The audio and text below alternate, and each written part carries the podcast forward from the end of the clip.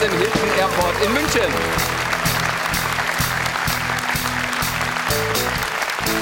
Es war eine Blamage, eine erneute Blamage, dieses 1 zu 4 gegen Japan. Wer glaubt jetzt noch, neun Monate vor dem Auftakt der Heim-EM, an eine erfolgreiche Europameisterschaft? Und wer glaubt jetzt noch an einen Bundestrainer Hansi Flick? Bei der Europameisterschaft. Das sind die zentralen Themen heute hier bei uns. Der DFB in Person von Rudi Völler natürlich nach diesem Debakel gestern Abend sichtlich gezeichnet. Ja, das ist, tut weh. Ja, nicht nur nach den, nach den äh, letzten Spielen, die, die natürlich auch nicht die schlecht waren und auch mit Niederlagen. Jetzt haben wir heute 4-1 verloren gegen eine richtig gute japanische Mannschaft, aber trotzdem ist es natürlich für unsere Möglichkeiten, die wir immer noch haben, einfach äh, zu wenig. Es war viel zu wenig und wir suchen nach Ansätzen und Antworten und blicken in die Zukunft und schauen, äh, welche Konsequenzen Hansi Flick tatsächlich fürchten muss und wann schalten auch gleich nach äh, Wolfsburg. Denn es war nur ein Ende einer DFB-Chaoswoche. Unter anderem griff Kai Havertz, ein Spieler, die Fans an. Unter anderem wurde eine Doku veröffentlicht zu einem fragwürdigen Zeitpunkt, die ebenfalls Fragezeichen aufwirft. Und der DFB-Vizepräsident Hans-Joachim Watzke greift den DFB-Direktor an, indem er sagt, diese Reform sei unfassbar und für mich nicht nachvollziehbar. Hans-Joachim Watzke also mittendrin, auch bei Borussia Dortmund. Da sind es Leistungsschwankungen und wir stellen da Zukunftsfragen, auch um den Namen Edin Terzic. All das bei uns in der Doppelpassrunde. Ich denke, wir haben sehr viele Vorlagen bekommen und starten unseren Talk mit unserem Ehrengast heute. Unser Stargast ist ein Mann, der Vorstand war beim VfB Stuttgart, Manager bei Bayer Leverkusen. Er war technischer Direktor bei Schalke und bei äh, Bayern München. Er weiß also, wie man einen Club führt und auch einen Verband führt und eine Stringenz entwickelt und klar kommuniziert. Herzlich willkommen, Michael Reschke.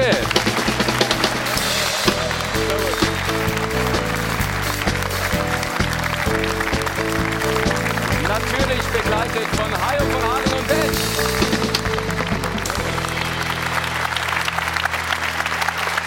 Wunderschönen guten Morgen, Michael. Ja, guten Morgen, hallo. Ich freue mich, dass du mein erster Stargast bist ja. hier im Doppelpass. Gast reicht. Michael, wenn du verantwortlich beim DFB wärst, wann und wie würdest du handeln? Ich würde so machen, wie Rudi Völler es gestern gesagt hat. Erstmal eine Nacht drüber schlafen, dann die ist jetzt hinter uns. Die ist jetzt hinter uns, eben. Aber das hat er gestern Abend gesagt, das war sicherlich die richtige Entscheidung. Dann mal äh, tief eintauchen in das Thema. Und ich glaube, es gibt keinen, der im Moment näher dran ist wie der Rudi. Äh, sicherlich noch austauschen mit, äh, mit Partnern, die mit an Bord sind und dann eine sinnvolle Entscheidung treffen. Wie geht es weiter? Die da wären, wenn du in der Verantwortung säßest oder stündest? Ich glaube, wir sind optimal aufgehoben im Moment mit Rudi Völler und ich vertraue dem, dass der die richtige Entscheidung trifft.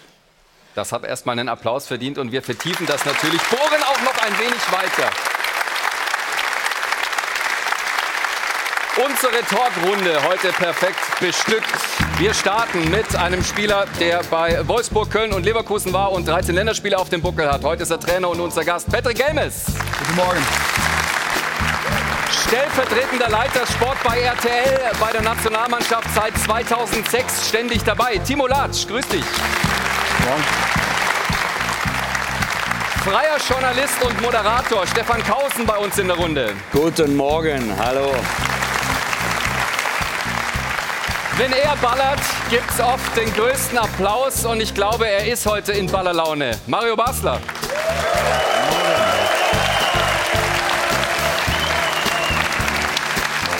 Ihn ist immer Verlass. Er ist immer hier, auch wenn der Flieger ganz knapp vor Sendungsbeginn landet. Unser Sport 1-Experte Stefan Effenberg. Guten Morgen.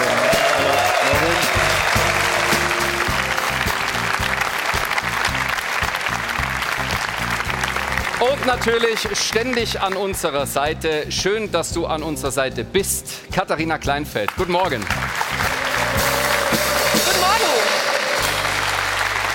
Einen wunderschönen guten Morgen. Ja, ich freue mich auch sehr, mit dabei zu sein an diesem Morgen, denn äh, der ist so ereignisreich. Wir sind sehr gespannt, was der Tag noch so bringt. Denn wenn man eigentlich glaubt, es kann nicht mehr wirklich schlimmer werden beim DFB, dann wird man eines Besseren belehrt. Wir haben alle auf diesen Befreiungsschlag gehofft und was wir gesehen haben, war eine Verschärfung der Krise des DFB. Wir haben gerade Rudi Völler noch mal gehört und wir halten es auch so ein bisschen mit ihm. Ne? Eine Nacht drüber schlafen. Wir tun alle gut daran, wenn wir das machen. Jetzt haben wir das gemacht. Sie haben das gemacht und jetzt sind Sie gefordert, liebe Zuschauer, denn wir stellen Ihnen die Frage der Woche nach dieser 1 zu 4 Blamage gegen Japan. Stellt sich die Frage, war es das für Hansi Flick? Machen Sie mit, liebe Zuschauer, das sind Ihre Antwortmöglichkeiten. A, der DFB muss sofort handeln. B, Flick muss selbst zurücktreten. C, Flick hat weiterhin das Vertrauen verdient tun Sie Ihre Meinung kund unter der 01379 011 011 oder auf sport1.de. Diskutieren Sie gerne mit, denn das wird, wie gesagt, heute das große Thema sein. Und äh, ich würde sagen, wir hätten da ja auch noch, Jochen, einen in der Pipeline. Ne? Stefan Effenberg, du hast gerade gesagt, heute Morgen noch eingeflogen, rechtzeitig gekommen, gestern als Trainer noch der Bayern-Legenden an der Seitenlinie an der Stamford Bridge im Einsatz gewesen. Und das gegen den FC Chelsea 0 zu 4 leider verloren. Wir haben dazu aber auch noch mal ein paar Bilder rausgesucht. ja. Wir müssen dafür, es auch noch. Aber dafür gibt es eine Erklärung, ja, für die Niederlage. Ja, Ja, Da können wir, gleich können wir gerne drüber sprechen. Also hier haben wir einmal ein Foto und dann natürlich auch noch mal das Bild bzw. das Bewegtbild dazu zum 4 zu 0. Ja, das war, war ein schönes Tor, muss ich sagen. Ja, gerne auch mit, mit deinem Kommentar, ne? Ich, ich, ich sag mal so, in dem, in dem Alter ist es schwer. Ja, okay? So, da gehen wir gerne die Frage rüber direkt an dich dann, Stefan. Bitte. Hast du ein bisschen Mitgefühl von Trainer zu Trainer mit Hansi Flick? Ja, da kann Wenn wir man ja diesen nicht vergleichen. Das kann man ja nicht vergleichen. Also Will ich gar ist- nicht. Wird auch kein Spagat draus. äh, unser Spiel, nein, das war, war ja für Gianluca Vialli, der ja leider im Januar verstorben ist äh, an Krebs, ähm, war dieses Spiel und es war ausverkauft, es war eine tolle Stimmung, die Jungs haben sich bemüht, unglaubliche Temperaturen gewesen. Der Vorteil von Chelsea war, sie hatten 30 Leute im Kader und wir 13. So. Und wenn du jetzt mal durchrechnest, bei den Temperaturen in dem Alter ist es jetzt nicht so einfach gewesen, aber es hat Spaß gemacht. Nochmal, es war für den guten Zweck und darum ging es. Aber wir halten fest.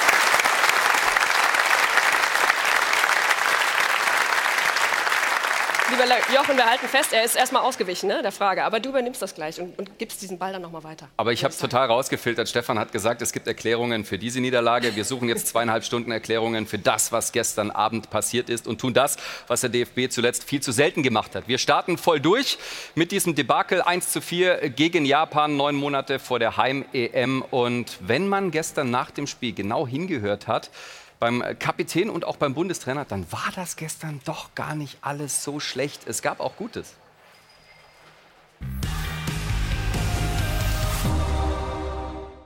Fangen wir doch mal mit dem Positiven an. Neun Sekunden reichen dafür. Wirtz klasse Pass, veredelt von Sané und der Rest war Riesenmist. Der Bundestrainer bedient und seine Mannschaft gut bedient. Mit einem 1 zu 4 gegen Japan.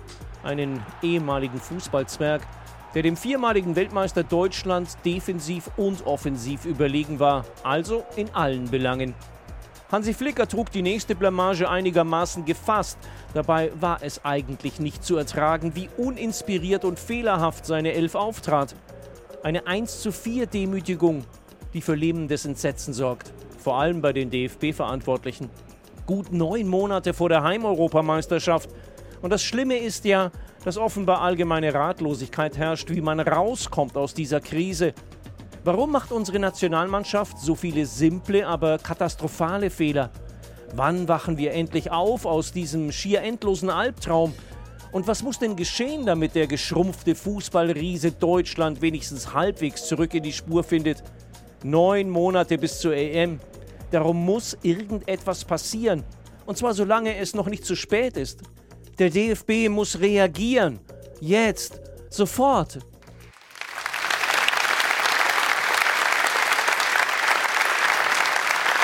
Der DFB muss reagieren, jetzt sofort. Äh, Michael Reschke sagte eben, Effe, ähm, er würde Rudi Völler vertrauen, dass die richtige Entscheidung getroffen äh, wird. Welche wäre in deinen Augen die richtige Entscheidung? Ich, ich glaube, wenn man die Nationalmannschaft sieht, die hoch ähm, ausgerüstet ist mit Champions League-Spielern, die überall in Europa spielen, unterwegs sind, also ist die Qualität der Mannschaft ja vorhanden. Wenn du jetzt diese Spiele in den letzten Monaten beobachtest, dann stimmt das Verhältnis einfach nicht. Und für mich ergibt sich das dann so, dass ich sage, dass der Trainer die Mannschaft nicht erreicht oder nicht mehr erreicht und dass gehandelt werden muss und dementsprechend auch ein neuer Trainer kommen muss. Das ist meine persönliche Meinung. Stefan, du.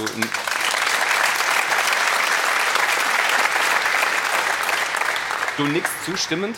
Ja, absolut. Der Zeitpunkt ist da. Wir sind ohnehin schon zu spät mit der Entscheidung.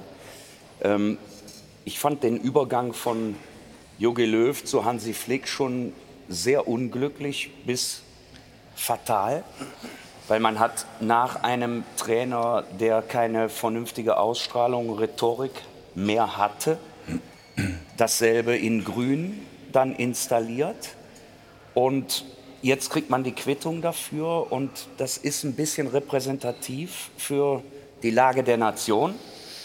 Nach Merkel und Scholz und Löw haben wir jetzt Flick und keiner ist in der Lage, mal so klar zu reden, wie es nötig wäre, dass die normalen Leute ihn verstehen würden oder sie und die Spieler verstehen es auch nicht.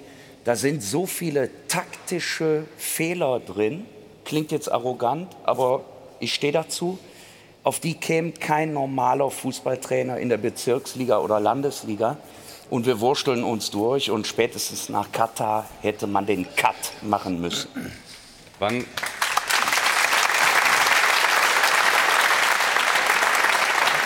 Wann und wodurch, Timo, hat Flick den Kontakt zur Mannschaft verloren oder siehst du es völlig anders? Nee, ich sehe es schon ähnlich. Ich würde jetzt nicht bis äh, die Ära Merkel zurückgehen wollen, sondern vielleicht gestern beim Spiel bleiben. Ich bin in Wolfsburg gewesen und das war schon ja, historisch desaströs, äh, was der gestern abgespielt hat. Ähm, ich habe so ein Gefühl gehabt im Stadion, das war so wie Abstiegskampf, 31. Spieltag in der Bundesliga. Äh, eine Mannschaft geht runter und es gibt so eine Art Selbstauflösung und Selbstzerstörung. Also jeder in Wolfsburg hat gestern gemerkt im Stadion, äh, dass diese Mannschaft komplett lost ist und dass der Trainer von außen auch keine Impulse mehr geben kann, um irgendwas zu retten.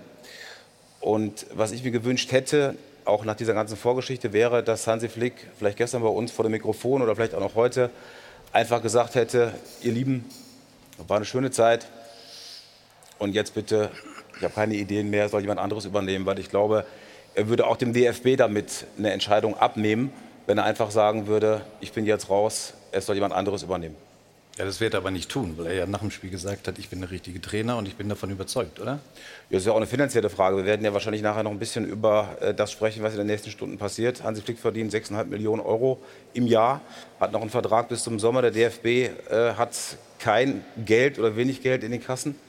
Aber ich glaube, er würde damit auch äh, den anderen, also beispielsweise wie Rudi Völler im Umfeld, ähm, ja, die Sache erleichtern, wenn er selbst sagen würde, äh, er hat ja viel erreicht beim DFB als Co-Trainer, Weltmeister geworden. Jochen, wir waren ja dabei im Campo Bahia 2014. Also ich glaube, äh, er würde Deutschland einen großen Gefallen tun, wenn er selbst sagen würde, das war's. Ähm, ansonsten wäre übrigens auch der erste Bundestrainer, der entlassen würde in der langen Geschichte des DFB.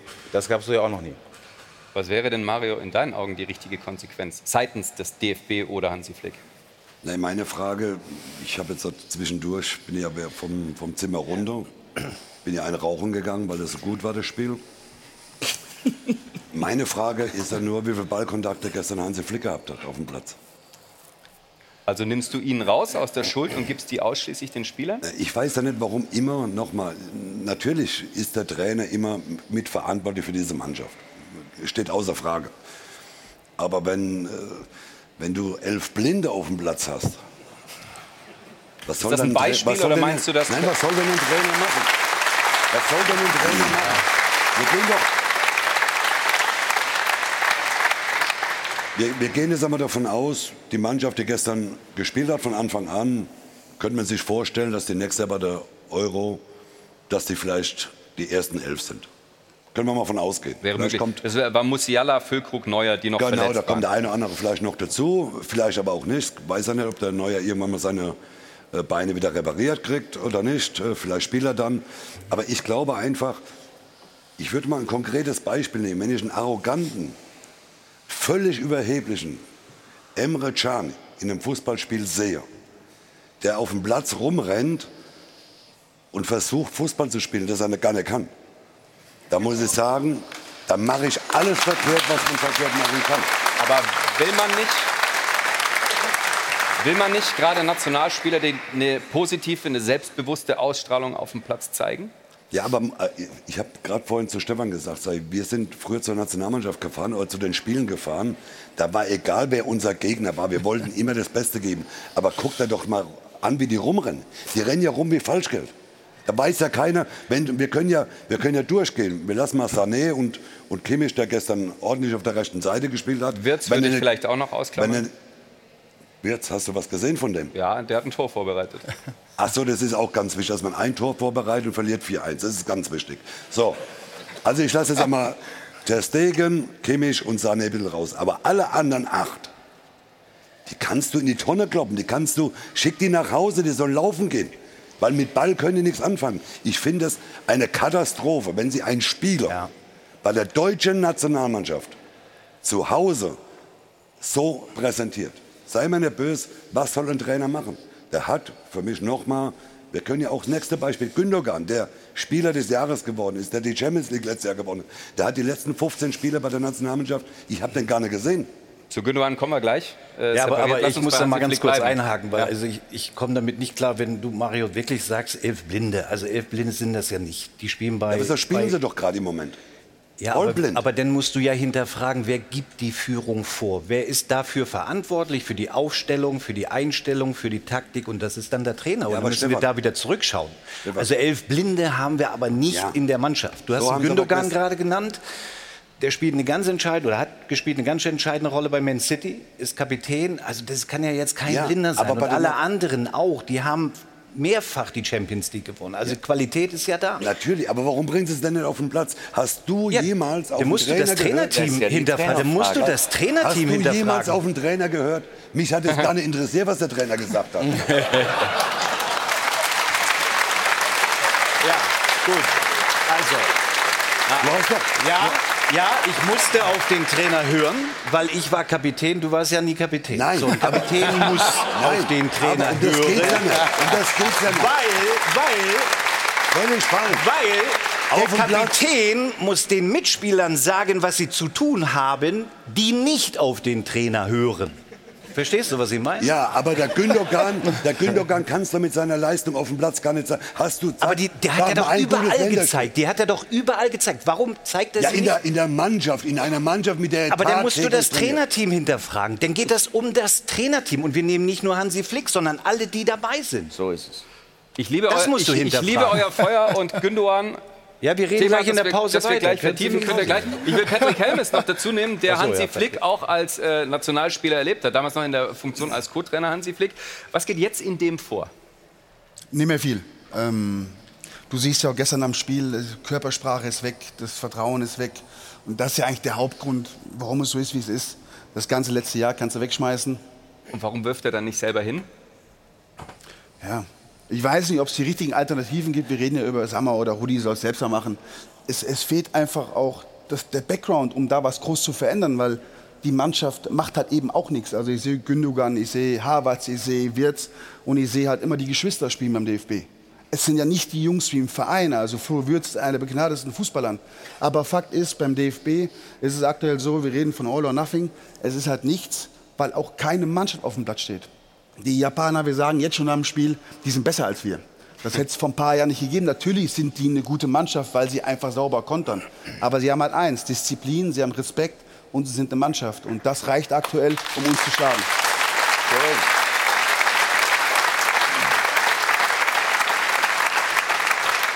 Die zentrale Frage ist eben die Zukunft von Hansi Flick und äh, darauf wurde auch Rudi Völler gestern angesprochen nach dem Spiel.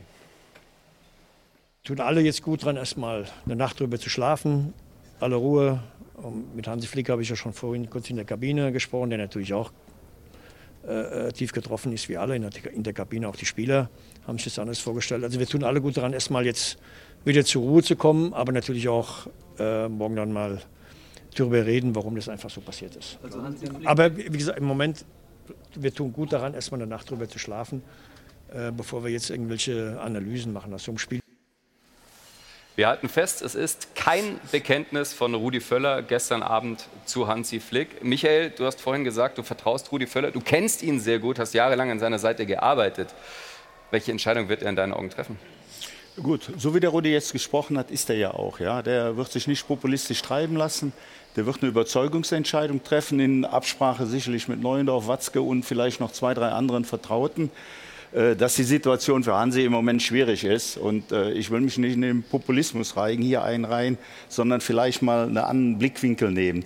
Als Hansi Flick jetzt am Dienstag wieder vor der Mannschaft zu stehen oder jetzt auch in den nächsten Trainingseinheiten und eine Überzeugung rüberzubringen, ist natürlich wahnsinnig schwer nach den letzten Ergebnissen. Ja?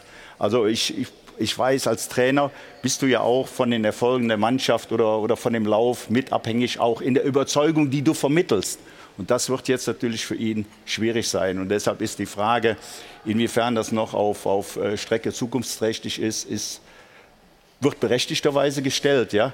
Und äh, wenn Hansi am Dienstag noch auf der Bank sitzt, dann wird das sicherlich die letzte Patrone sein. Aber ich kann es mir auf der anderen Seite auch im Moment nicht vorstellen, dass es vor Dienstag eine andere Entscheidung gibt.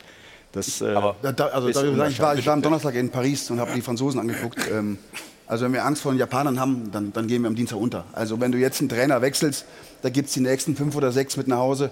Also das kannst du nicht machen. Also das Spiel musst du einfach jetzt einmal noch durchwürgen und dann musst du eine Entscheidung treffen. Das ist ja auch ein Aspekt, den du zu berücksichtigen Absolut. hast. Er wird ja jetzt Moment. keine Hand auflegen und dann Nein. wird alles besser.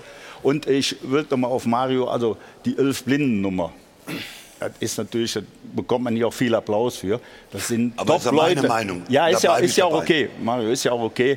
Aber bin ich ganz nah bei Stefan Effenberg. Ja, wir haben Top-Spieler in Deutschland. Wir, wir haben sicherlich ein Problem, dass bei uns die Balance nicht stimmt in der Nationalmannschaft. Dass auch unsere besten Spieler halt alle mehr oder weniger im, im inneren Mittelfeld zu finden sind. Ja? Und äh, da- das ist sicherlich schade, ja. Aber äh, zu sagen, das sind elf Blinde, ist ja, ist ja ein Unding. Ne? Es So sind, sind ja Leute dabei, das sind ja Leute, die, die haben Top-Erfolge in den letzten Das. Jahren erreicht und die können richtig kicken. Und wenn wir jetzt, du Bett hat es angesprochen, Florian Wirtz, ja, Florian Wirtz ist ein Ausnahmespieler als Beispiel. Und wir haben auch talentierte Spieler, die nachrücken mit Musiala, mit Havertz, um die uns äh, internationale viele Nationen beneiden. Also wollen wir auch mal stehen lassen. Ja? Sollen sie es nur zeigen? Ja. Wir spre- so wie gestern spielen, ganz einfach. Ist ja nur noch mal meine Meinung. Ist ganz einfach. Gestern haben sie gespielt wie vollblind. Ganz einfach. Das war gestern. Dass sie Ausnahmespieler sind, ist, da steht ja außer Frage. Wir Die wollen, Champions- wir wollen Mario, 2014 Mario wir, wir wollen Meinung hören. Entschuldige, Das wenn ich kostet dich- drei Euro, mich ich- zu unterbrechen. Das, das steht in meinem Vertrag anders.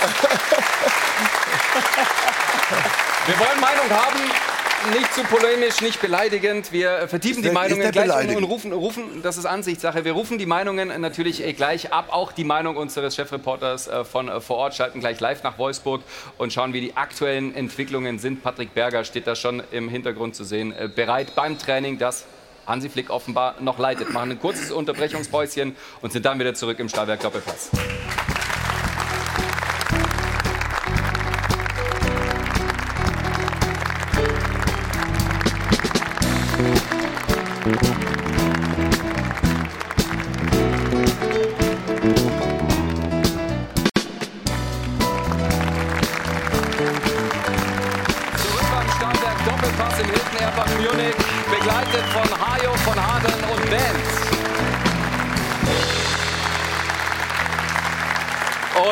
Weiterhin mit dem Thema Nationalmannschaft. Hansi Flick hat All-In gespielt mit Gündogan als Kapitän, mit Kimmich hinten rechts. Und diese, dieser letzte Schuss, gefühlt letzte Schuss, ist nach hinten losgegangen. Wir schalten direkt live nach Wolfsburg, wo gerade das Training noch läuft, zu unserem Chefreporter Patrick Berger. Wunderschönen guten Morgen, Patrick. Die Frage direkt an dich. Wie lange waren die Lichter im Teamhotel heute Nacht noch an?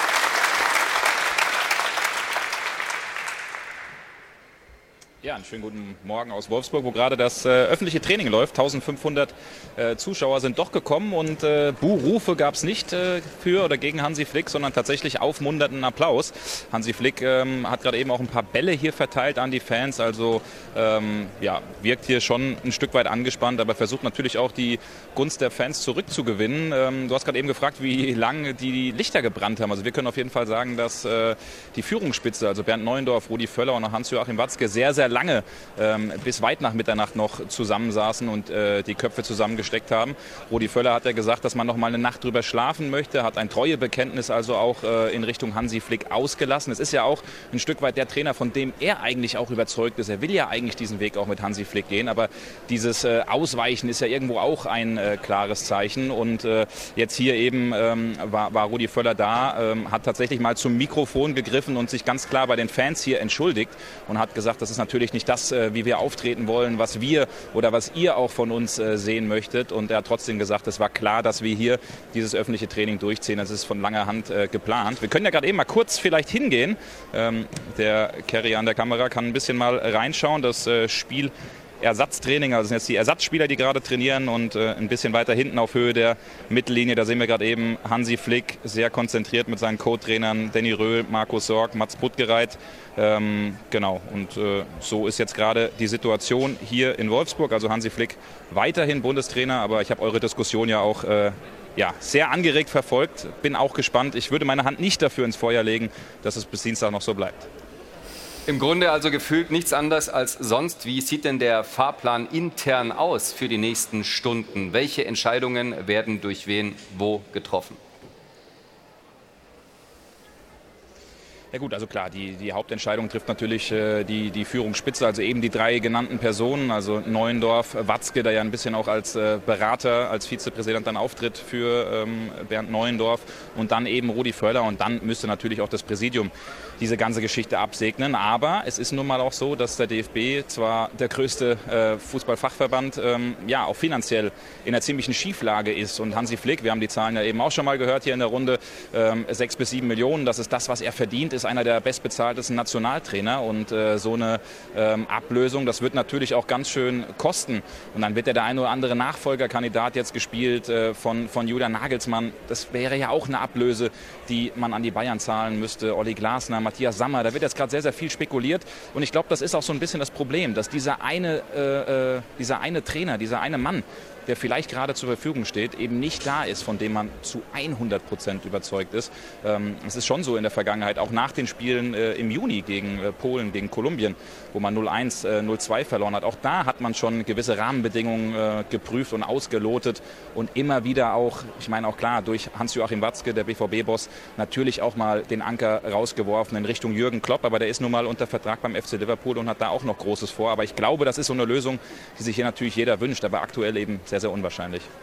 Stefan, äh, darf Finanznot dann auch tatsächlich ein Grund sein, Flick nicht zu entlassen?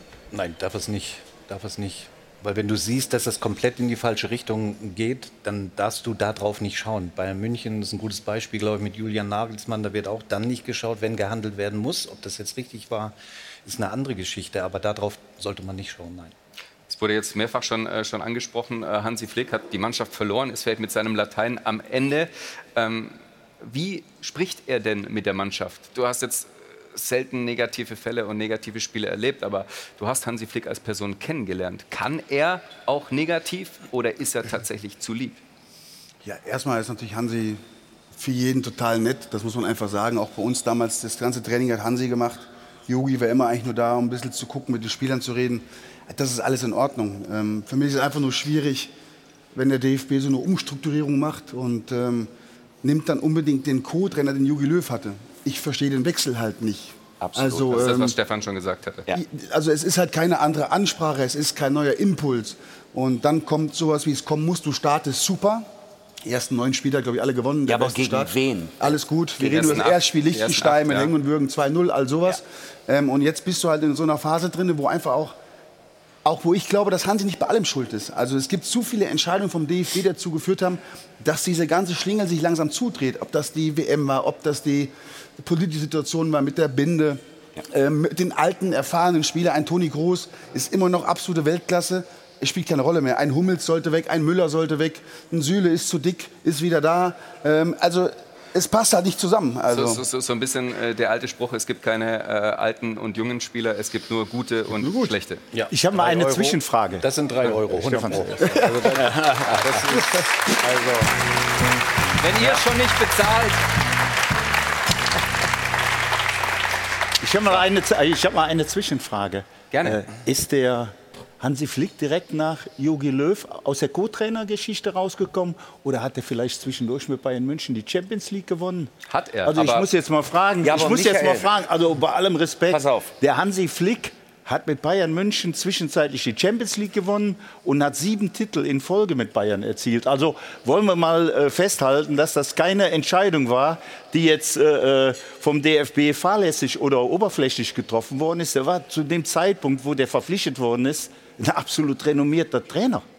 Was ich ich glaube, der war bei der Wahl der Trainer des Jahres. Welttrainer des Jahres war der, glaube ich, die Nummer zwei oder drei. Also, Ja, ja, aber, Was- was- was- aber, aber wir müssen hier die, die heutige Situation ja beurteilen. Also das, was war, ist ja schön und gut. Und, und das ehrt ihn ja auch. Und er hat was ganz Großes erreicht mit dem FC Bayern. Aber die Situation ist doch, dass wir in neun Monaten eine EM haben im eigenen Land und du willst ja eine gewisse Euphorie haben und die Stimmung. Und dass das gerade nicht mit Hansi Flick, der nicht nur alleine verantwortlich ist, nicht funktioniert. Ich glaube, das sieht ja jeder, oder? Stefan, ich Also, habe ja, nur- ich hab ja nur die Zeitfrage gestellt, weil das Ja. so aussieht, als, als wäre der jetzt automatisch als Co-Trainer Cheftrainer geworden. Nein, nein, der war zwischendurch. Aber, aber Michael, schon- ich das nur noch mal die einfache, der einfache Weg gewesen. Genau. Also man muss ja einfach sagen, äh, Kovac hat bei den Bayern nicht so viel richtig gemacht. Der hat es mit Müller angelegt. Die Mannschaft war eigentlich brach. Dann kommst du als Hansi Flick, der ein unfassbar netter Mensch ist, nimmst alle in den Arm. Dann ist Corona, keine Zuschauer, das ist auch anders zu bewerten. Und eigentlich, er hat im ersten Jahr alles gewonnen. Und Mach einen Haken dran. Aber das zweite Jahr, Villarreal, Champions League raus, Holstein Kiel, Pokal raus, deutscher Meister, okay, das werden sie immer.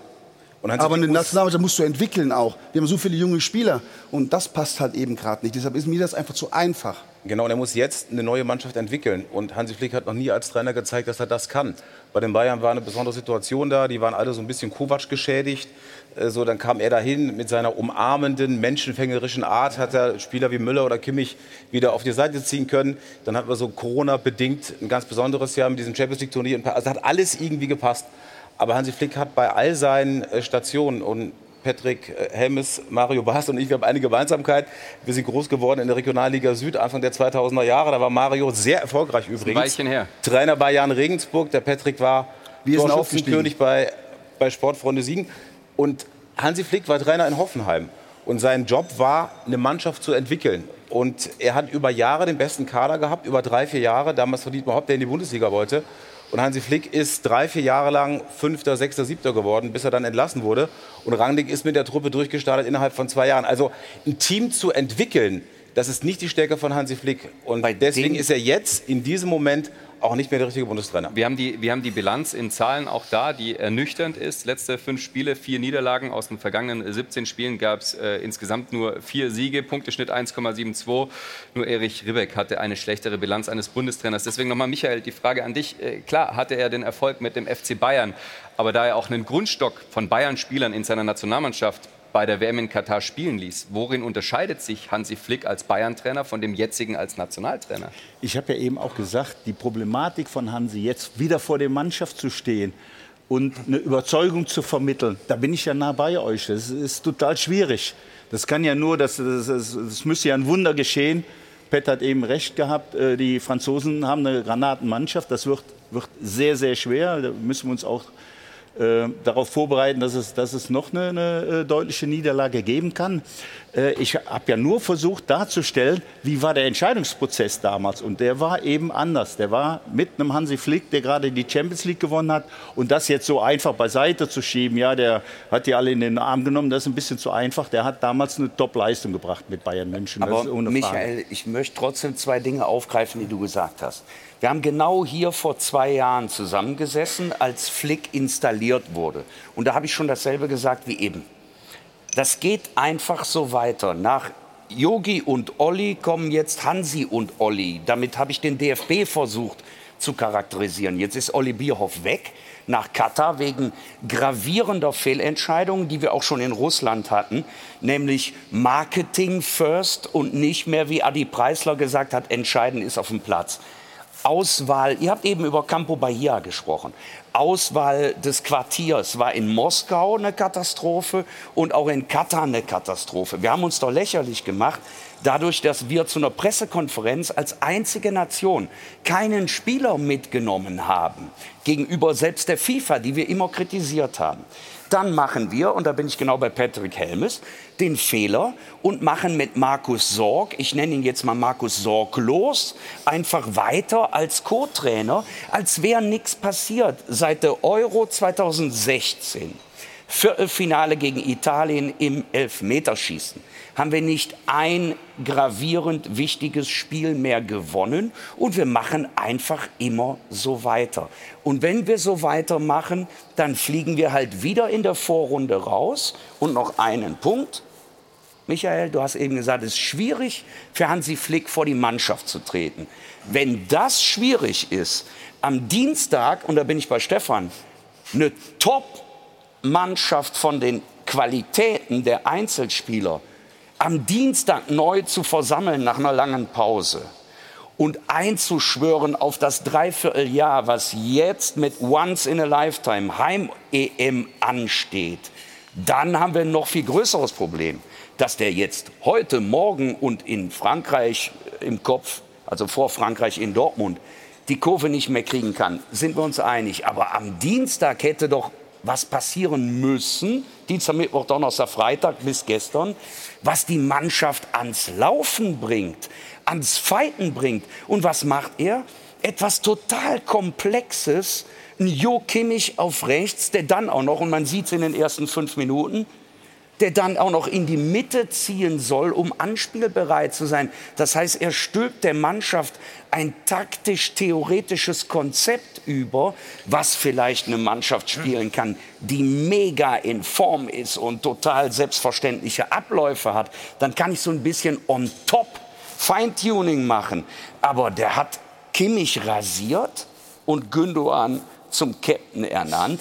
Damit hat er das letzte Fünkchen an Hierarchie, man könnte auch sagen Pyramide in der Mannschaft geköpft und damit auch sich selber. Tut mir leid. Wir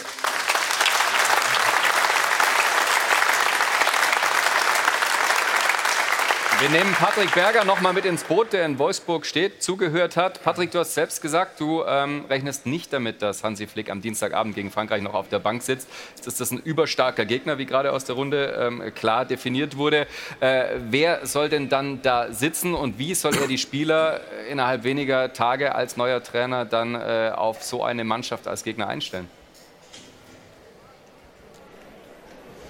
Ja, ich muss einmal korrigieren. Ich habe nicht ganz klar gesagt, dass ich nicht damit rechne. Ich habe gesagt, ich würde nicht meine Hand dafür ins Feuer legen, weil dafür einfach viel zu viele äh, Zweifel jetzt auftauchen, eben auch, auch eben in der Führungsspitze, auch bei den Spielern.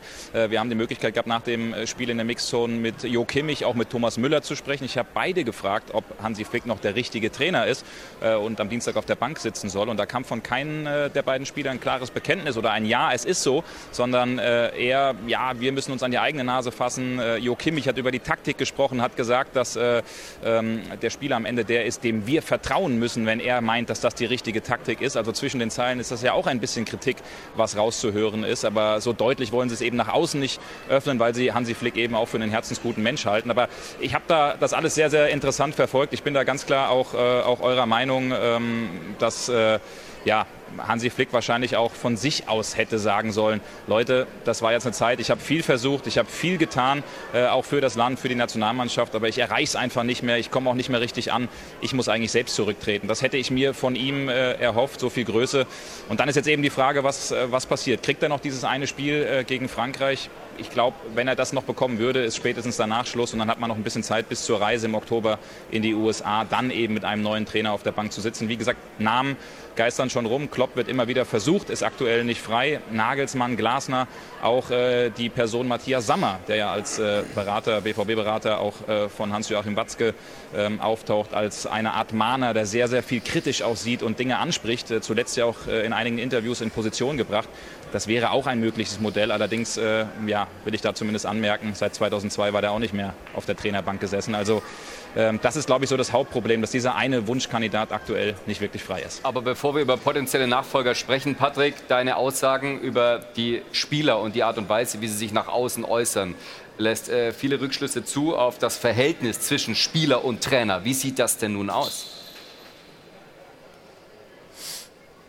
Ja, aber genauso wie man das jetzt wahrscheinlich auch, vielleicht hat der ein oder andere die äh, Doku gesehen, die jetzt auch rauskam, da hat man schon auch gewisse Probleme auch zwischen der Mannschaft und Hansi Flick gesehen, dass er mit seinen Ansprachen auch rhetorisch, er ist rhetorisch nun mal nicht der gewandteste Mensch, dann eben auch ankommt, vielleicht auch eine ganze ja, Nation oder auch die Fans hier anstecken kann. Das ist er eben, eben nicht vom Typ. Er ist jemand, der ähm, ja, vieles versucht, der jetzt auch den einen oder anderen Taktikkniff gemacht hat, habt ihr eben auch schon angesprochen, ähm, was voll in die Hose gegangen ist. Auch Nico Schlotterbeck hinten links äh, als eine starke, eine Art starken defensiven Spieler äh, aufzubieten. Also das sind jetzt sehr, sehr viele Patronen, ähm, die eben nicht richtig aufgegangen sind. Ähm, deswegen wage ich das echt zu bezweifeln. Aber das äh, Verhältnis ist schon ein Stück weit zerrüttet, weil wenn immer wieder nach Niederlagen ein Trainer vor einer Mannschaft steht, sprechen muss, Natürlich ist Hansi Flick nicht der Hauptschuldige. Ihr habt das auch völlig richtig angesprochen, dass da immer noch elf richtig gute Spieler eigentlich auf dem Platz stehen. Und er kann sich nicht diesen perfekten Linksaußen, Rechtsaußen backen. Da haben wir in Deutschland über Jahre hinweg einfach eklatante Probleme. Da kann Hansi Flick nun mal nichts äh, dafür. Aber es ist eben auch so, dass man dann ein Stück weit auch nicht mehr so richtig ankommt in der Mannschaft. Und das ist aktuell das, was wir auch, auch aus einigen Gesprächen intern äh, raushören. Vielen Dank für deine Einschätzungen von vor Ort aus Wolfsburg live zugeschaltet. Patrick Berger, vielen Dank. Ein Punkt, der noch nicht angeklungen ist, den aber Thomas Müller ziemlich direkt anspricht, ist der Anspruch. Ein Anspruch, den wir äh, aktuell formulieren oder zumindest zwischen den Zeilen diese Hoffnung, die wir immer äh, aktuell haben, die ist, wenn man die Resultate betrachtet und äh, gerade die, die letzten Spiele, klar, im Sommer oder auch das Spiel heute betrachtet, dann ist das zu hoch angesetzt. Dann ist eine Mannschaft wie die Japaner, die auch ins Achtelfinale gekommen sind. Ich habe äh, die letzten Ergebnisse der Japaner nicht äh, komplett auf dem Schirm, aber äh, ich habe da eine Statistik gesehen, das sah, glaube ich, ganz gut aus. Die, die spielen eine gute Rolle äh, und gehören sicherlich zu, zu den, weiß nicht, Top 10, Top 15 der Welt aktuell und wir gehören da aktuell nicht rein. Und es ist natürlich trotzdem vom deutschen Selbstverständnis immer noch so, dass wir natürlich äh, eigentlich uns das wünschen würden und hoffen würden, dass wir eigentlich da reingehören. Und irgendwo gehören wir da auch rein, aber nur in der Theorie. Und in der Praxis sieht es aktuell anders aus. Und wir müssen äh, diese Situation äh, auch ein Stück äh, vielleicht demütiger angehen und ähm, ja, die Herangehensweise vielleicht ein bisschen ändern. Aber äh, das ist alles sehr viel Hokuspokus.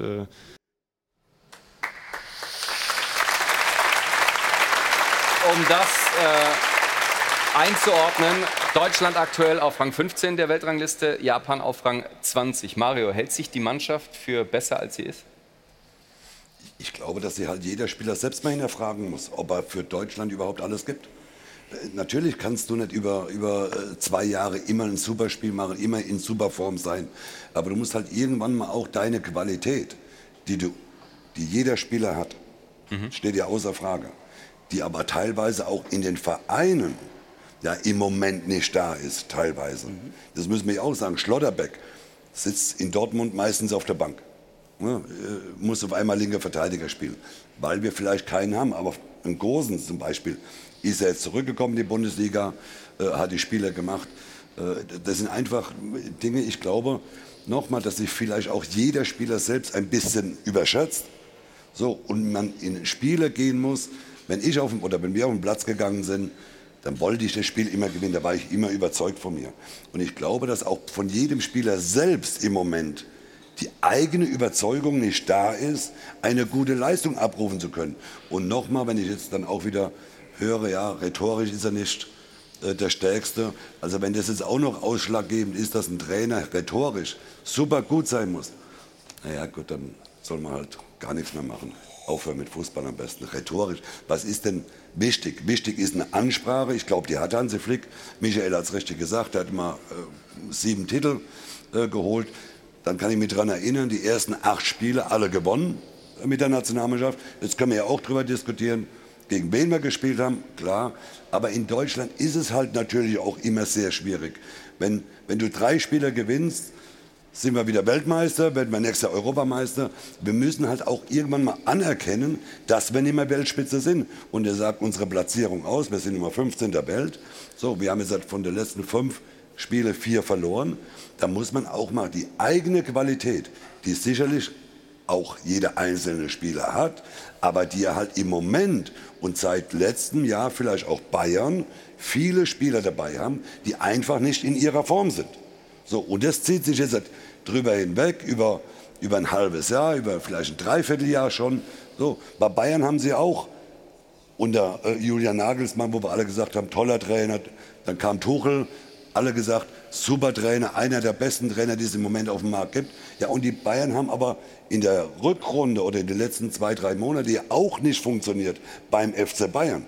Und jetzt kommen sie dann zur Nationalmannschaft. Dann war irgendwann mal der große Block Bayern München. Wenn es da läuft bei Bayern, dann spielt die Nationalmannschaft gut. Ich sehe halt im Moment nicht mehr den großen Block, weil die Spieler teilweise außer Form sind. Und das ist nur meine Meinung. Und nochmal auch das, was ich vorhin gesagt habe. Das ist nicht beleidigend. Ich wollte oder ich werde die Spieler nicht beleidigen. Ich sage nur, die haben gestern vollblind gespielt. Und wenn ich gegen Japan, wenn wir gegen Japan früh aufgelaufen wären, dann hätten wir gesagt, naja gut, wahrscheinlich kriegen die zwischen fünf und acht Stück. So, heute ist es so, dass ich das Gefühl habe, dass die Spieler auf den Platz gehen und hoffen, dass sie irgendwie gut aus diesem Spiel rauskommen. Und das vermitteln sie mir als Zuschauer, wenn ich vom Fernseher sitze und gucke mir die Spiele an, ohne jegliches Risiko versuchen, die Bälle zu spielen. Dann nochmal, wie ich es vorhin schon gesagt habe, ein Schahn die ersten fünf Minuten in der zweiten Halbzeit, dann hätte ich sofort ausgewechselt. Sofort nach fünf Minuten hätte ich gesagt, komm runter, setz dich da draußen hin und guck zu, was der andere besser macht. Wir haben die Gegentore nochmal zur Analyse. Wenn du äh, schon im äh, Analyse-Laune bist, gerne beim ersten Gegentor von gestern über die Schlotterbeck-Seite, die du angesprochen hast. Ja gut, da ist er stehen geblieben, ne, Schlotterbeck. Ich meine, das war natürlich auch maximal unglücklich. Ne? Ich meine, da muss auch muss man auch sagen, muss Rüdiger halt auch besser verteidigen, da muss er enger dran sein.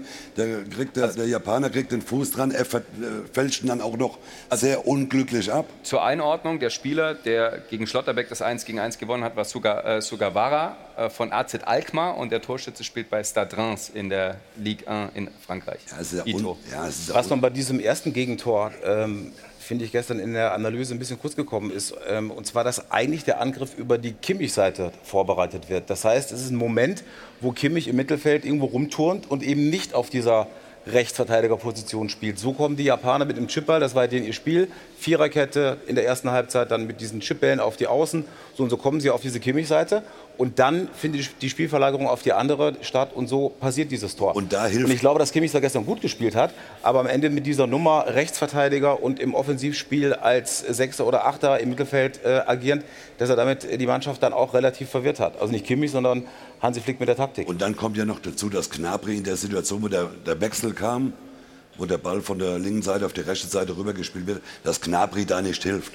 Ne, er rennt zwar mit zurück, ja. aber verteidigt nicht da muss man natürlich sagen, äh, Schlotterbeck, ja, nochmal.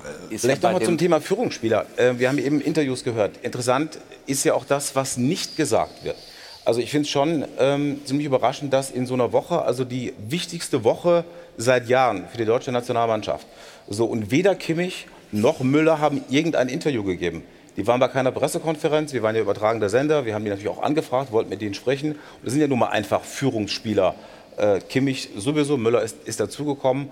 Äh, es hat keine Interviews äh, aber, von aber denen war ja auch die ganze nach, dem Spiel, gestern, nach dem Spiel? Nach dem Spiel schon, aber Ja. vor dem Spiel nicht. Nein, das ist normalerweise schon üblich. Und wenn Kimmich nach dem Spiel sagt, äh, wir müssen dem Trainer, also wir müssen dem Trainer vertrauen, dann lässt das auch schon relativ viel blicken. Aber ich, ich finde ja auch, Rudi ist ja mal angetreten vor einem halben Jahr und hat gesagt, wir müssen wieder die Fans mit ins Boot holen. Wenn ich recht im Kopf habe, haben sie die ganze Woche wieder unter Ausschluss der Öffentlichkeit trainiert. Ist das richtig?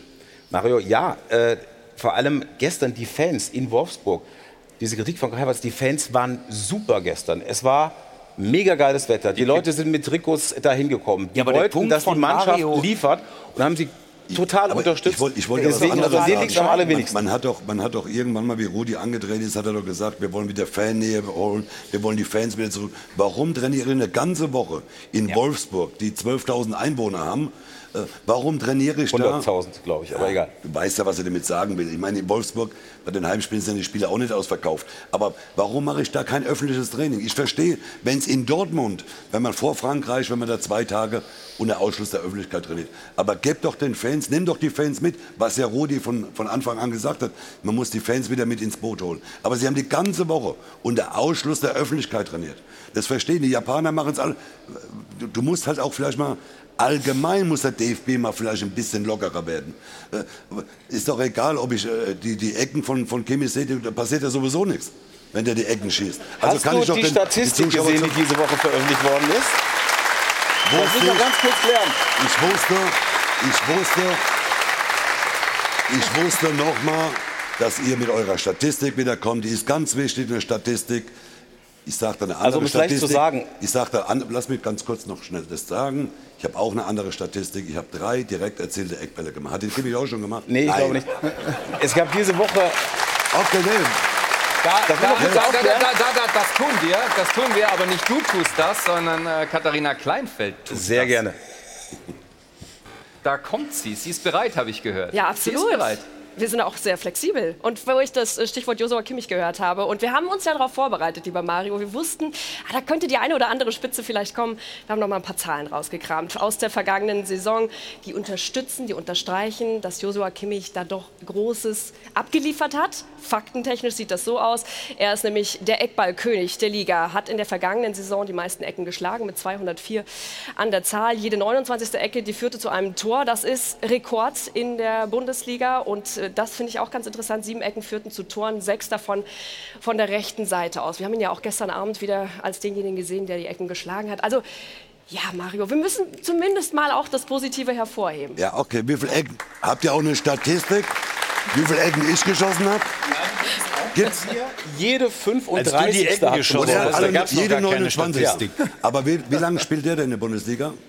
Wie es gibt keinen, der mehr Ecken geschossen hat als er. Ja, genau. In der Bundesliga. Weil er ja jede Ecke schießen darf. Ja, aber Ich wollen wir, alle warte ganz geschossen. kurz, ich muss hier mal unterbrechen. Das ist ja wirklich Wahnsinn. Ihr holt Wollen wir jetzt eine halbe Stunde über, über Ecken reden oder Wahnsinn. wie? Ich glaube, wir müssen Nein, über die nein. wahre Problematik. Und wenn du siehst, dass die Jungs, die Nationalspieler sind nicht frei im Kopf. Das ist eine mentale Geschichte. Die sind überladen mit Problemen, das siehst du. Körpersprache im Spiel, nach dem Spiel in den Interviews. Sie wissen ja gar nicht mehr, was sie antworten sollen. Wie komme ich dann nur wieder raus? Genau. So. Und das kann nicht sein. Also sind sie blockiert. Und diese Blockade, die musst du lösen. Und ich wiederhole mich, Anfang der Sendung, es gibt ein Trainerteam, die dafür verantwortlich sind und offensichtlich schaffen sie es nicht. Also kann es ja nur in der Ko- Konsequenz heißen, dass du den Trainer äh, ablösen musst. Das ist, musst, musst du, damit die Jungs wieder frei werden, weil sie können ja Fußball spielen. Das ja Aber vor Dienstag oder nach Dienstag? Naja, das ist, das Oder am Dienstag. Du kannst ja nicht den Trainer jetzt installieren und kannst gegen Frankreich spielen, der kriegt gleich sechs Stück im Nein, nein, ersten das ist schon richtig. Das geht ja, ja. dann muss es danach machen. Genau. Das wäre eine und dann reden wir vielleicht mal nach der Werbung auch mal über Namen, weil ich habe so einen Namen im Kopf, den der Mario ganz interessant findet. Ein weiteres. ja, du lachst Sehr, sehr, sehr, sehr, sehr gutes Teasing. Noch lachst Wel- du. Welcher, welcher, Name, welcher Name das ist, Ja, diskutieren, diskutieren wir gleich. Vor allem auch, ähm, was, was in die gleiche Kerbe schlägt, ist ein gutes Beispiel, Mentales. Man kam in der 19. Minute zurück, erzielte das 1 zu 1, um drei Minuten später wieder ein Tor zu kassieren und dann stand es 1 zu 2. Analysieren dieses Gegentor und den Namen, Stefan ins Spiel gebracht hat. Nach einer kurzen Unterbrechung sind gleich zurück hier im Stahlberg Doppelpass.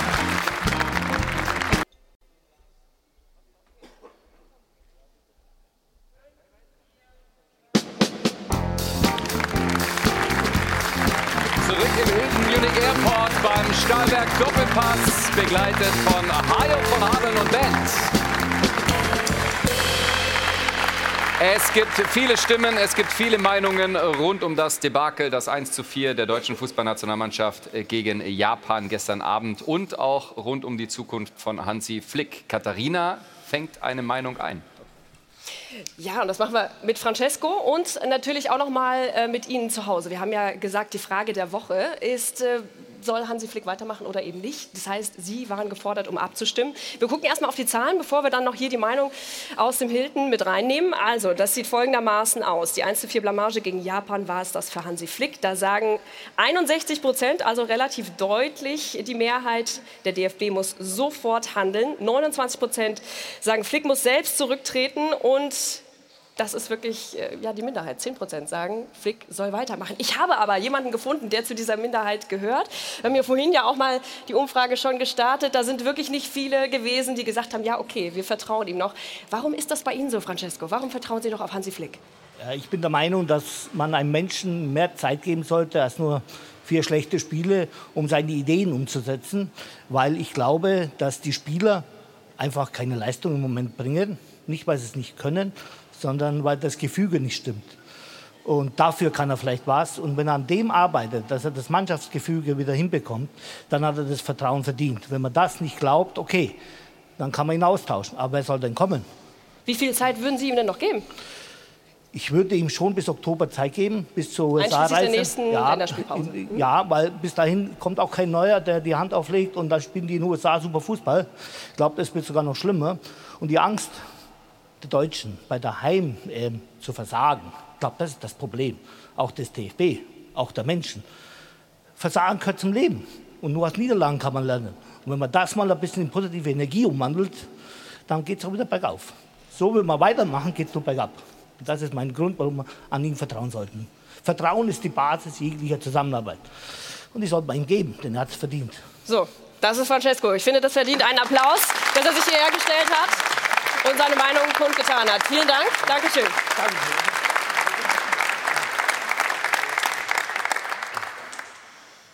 So, und dann haben wir, liebe Zuschauer, aber auch noch äh, Ihre Meinung von zu Hause zusammengetragen. Das haben Sie am Dopafon dazu gesagt. Der Bundestrainer sollte aus freiwilligen Stücken sofort zurücktreten. Platz machen für einen echten Neuanfang mit ganz anderen Spielern. Meiner Meinung nach macht der DFB die gleichen Fehler wie bei Joachim Löw. Sie halten an ihm fest, ohne Sinn und Verstand. Es wird so kommen, dass Hansi Flick entlassen wird, obwohl ich es nicht für nötig halte. Solange unsere Millionäre meinen, sie müssen kein Fußball mehr spielen, dann werden wir nichts mehr gewinnen. Nach dem vorzeitigen WM aus der Nationalmannschaft hätte man schon eher reagieren sollen und Herrn Flick entlassen sollen. Es ist in diesem Fall eindeutig, dass es am Trainer liegt. Wenn man sich die Aussagen gestern anhört, ja, da kann man also wirklich nur den Kopf schütteln. Also wenn der Hansi Charakter hat, dann hört er von sich aus auf.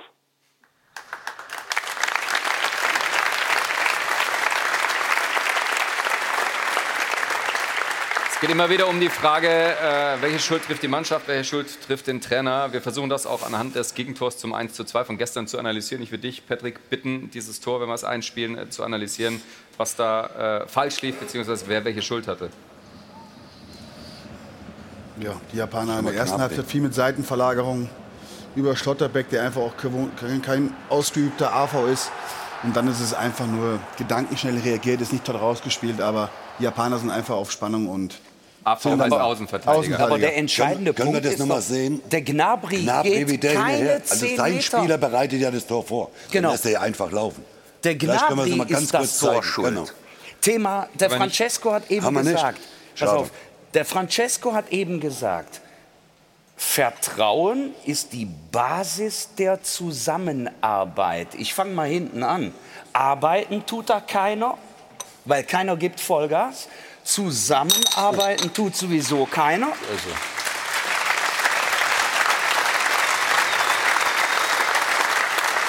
Und die, Francesco, das ist genau der Punkt.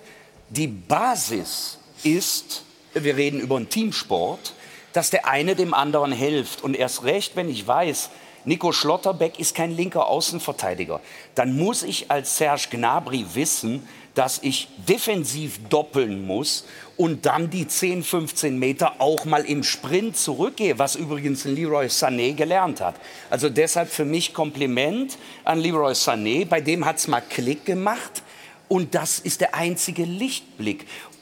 Vertrauen, gut und schön, aber Basis, Zusammenarbeit ist noch viel wichtiger und es fehlt an allem. Hansi Flick hat ja gestern auch schon im Interview direkt danach gesagt, es fehlt an den Basics, den Genau. absoluten Basics. Genau. Wie kann man das verstehen, wenn zehn Spieler von elf, die gestartet sind, Champions League Fußball spielen? Also, ich finde das immer gefährlich, wenn man den Napri jetzt in die, in die, in die Schuld nimmt bei so Ist einer Situation. Und das Beispiel, ich weiß, es ist, es ist immer so im Fußball, ja, du musst doppeln. Ja, wir fangen alle im 11 gegen 11 an. Einer verliert einen Zweikampf, es ist Unterzahl-Überzahlspiel. Und bei einer Qualität wie der deutschen Mannschaft, da kann ich das schon mehr erwarten, dass man auch ein 2 gegen 1 verteidigt. Also das muss schon möglich sein. Und jetzt muss man auch die Offensivspieler mal in Schutz nehmen. Also du hast mich als Spieler gehabt, warte kurz. Ich wollte auch immer da hinten laufen. Hat nicht so oft geklappt, weil ich halt nach vorne wollte. Also wir können jetzt nicht jeden Angriff sagen und da muss immer der Stürmer mit nach hinten Ja, aber laufen. er steht doch schon im Halbraum, Patrick. Ja. Der, der steht 30, 35 Meter vorm eigenen Tor. Und dann muss ich locker die 10 Meter mal kurz anziehen, um auf der. Seite den Raum zu schließen. Diese lockeren Was 10 Meter Einfacheres muss er aber gibt's doch 80 nicht. Mal im Spiel machen. Es gibt immer die eine Situation. Ja, in der zweiten Halbzeit ging es auf einmal. Da hat nämlich Gnabry auf einmal, wahrscheinlich weil er in der Pause mal eine Vollrasur kassiert hat. Auf einmal hat er zwei, drei Aktionen mal nach vorne. Die hat er ja in der ersten Halbzeit auch nicht. Ich will jetzt nicht auf ihn alleine mich hast ja kaprizieren. Aber das ist so stellvertretend. Die Basics sind nicht da von der Einstellung her. Eine, eine Sache noch, da du den AV angesprochen hast, der als LV gespielt So. hat. Äh, Michael, es gibt ja viele Spieler, die jetzt auf Position spielen, die nicht originär sind für diese Spieler. Das hat Süle gegen Japan bei der WM gemacht. Jetzt Schlotterbeck als Linksverteidiger, Kimmich als Rechtsverteidiger. Was macht das mit so einem Gefüge? Ja, zunächst mal äh, habe ich die Hoffnung, dass Benny Henrichs, äh, das ist für mich einer, der vielleicht in der Nationalmannschaft mal äh, als Außenverteidiger eine gute Aber Rolle in diesem spielen Lehrgang kann. waren zwei dass der- Außenverteidiger nur nominiert. Dass, dass, dass, dass der zurückkommt und, und dass der die Hoffnung, die man als Jugendspieler in ihn haben konnte und die er jetzt zuletzt äh, mehr und mehr wieder beweist, dass, dass der die einsetzt ins, ins Spiel. Äh, ansonsten ist es natürlich klar, wenn du auf artverwandten Positionen spielst, das habe ich ja eben, äh, artfremden Positionen spielst, das habe ich ja eben schon mal angesprochen, wir haben sehr, sehr viel Qualität, aber leider Gottes haben wir die meiste Qualität im inneren Mittelfeld. Und es gibt einfach Positionen, die wir in der Nationalmannschaft jetzt nicht top besetzt haben. Dann zum Spiel gestern. Ich weiß nicht, wie ihr das Spiel gesehen habt, aber so nach zehn Minuten vor dem 1-0, dann sogar eine Phase nach dem 1-1, hatte, ich hatte ich so ein bisschen die Hoffnung, wir sind auf einem vernünftigen, guten Weg. Und dann muss man natürlich auch anerkennen, dass die Japaner stark waren, aber auch sicherlich brutal kritisch festhalten, was dann in der zweiten Halbzeit passiert ist. Das war ein Dammbruch. Ja. Das war da, da hast- du den Eindruck gehabt, dass jeder ein Kettenhemd um hat und, äh, und äh, die, äh, die Passgeschwindigkeit im Mittelfeld. Äh, wir, wir sind ja überhaupt nicht in die letzte Linie reingekommen. Das, das, das war schon ganz schwach. Ne? Aber, aber wenn wir nochmal zurückkommen auf diese Basics, weil ich finde das ganz entscheidend hier. Das ist doch das A und O im Fußball. Dafür ist doch ein Fußballlehrer, in dem Sinne Hansi Flick, doch verantwortlich, den Jungs genau das beizubringen. Oder, oder habe ich irgendwas falsch verstanden in Dafür meiner gibt Karriere? es doch die Ansprache vor dem Spiel. Also die Basics, also Entschuldigung. Da, und dafür gibt es ja auch einen Namen, den du vorhin angerissen hast und noch nicht sagen wolltest. Wer könnte denn die Basics zurückbringen? Also jetzt wollen wir über das äh, eventuell. Also meine Idee ist ja, also was wollen wir in unserem Land? Wir wollen ja in neun Monaten eine vernün- vernünftige Heim-EM spielen. Darum geht es ja, also kurzfristig. Wir wollen jetzt, also ich plane jetzt nicht mittel- oder langfristig, sondern kurzfristig, dass das Turnier in neun Monaten erfolgreich wird. Muss nicht unbedingt der Titel stehen, aber es sollte so sein, dass wir als Zuschauer nach Hause gehen und sagen, hey, ich kann mich wieder identifizieren mit dieser deutschen Nationalmannschaft. Sie legen alles an den Tag, die Gier, die Leidenschaft, alles und lassen das Herz im Endeffekt auf dem Platz. Da kann das für mich eigentlich nur eingeben und das ist tatsächlich, ich habe es Mario schon vor der Sendung gesagt, da, da hörte er gar nicht auf zu lachen. Ähm, Felix Magath, tatsächlich. Felix Magath. Ah! Weil wir haben ja ein paar Namen durchgenommen. Klopp, Nagelsmann, in meinen Augen zu jung, ist auch ein Vereinstrainer, ist kein Trainer der Nationalmannschaft. Einen ausländischen Trainer würde ich nicht ziehen. Wenn du einen Felix Magath, du weißt natürlich, was du dir da ins Boot holst. Deswegen glaube ich allerdings nicht, dass der DFB das machen wird. Ähm, aber wenn du so einen kriegst für eine kurze Zeit, kann das schon erfolgreich sein. Und er ist ein Trainer der alten Garde, der alten Der ja, unangenehm Tugenden, sein kann? Ja, der unangenehm Muss. sein kann, genau. Man muss. Und ich bin mir ziemlich sicher, dass das eine Überlegung wert ist. Und ich glaube auch Mario nach der Sendung, wenn er dann mit dem Auto wieder nach Hause fährt, dann wird er sich damit langsam anfreunden und heute Abend mich anrufen und sagen, Stefan, du hast recht, Felix Magath ist der perfekte.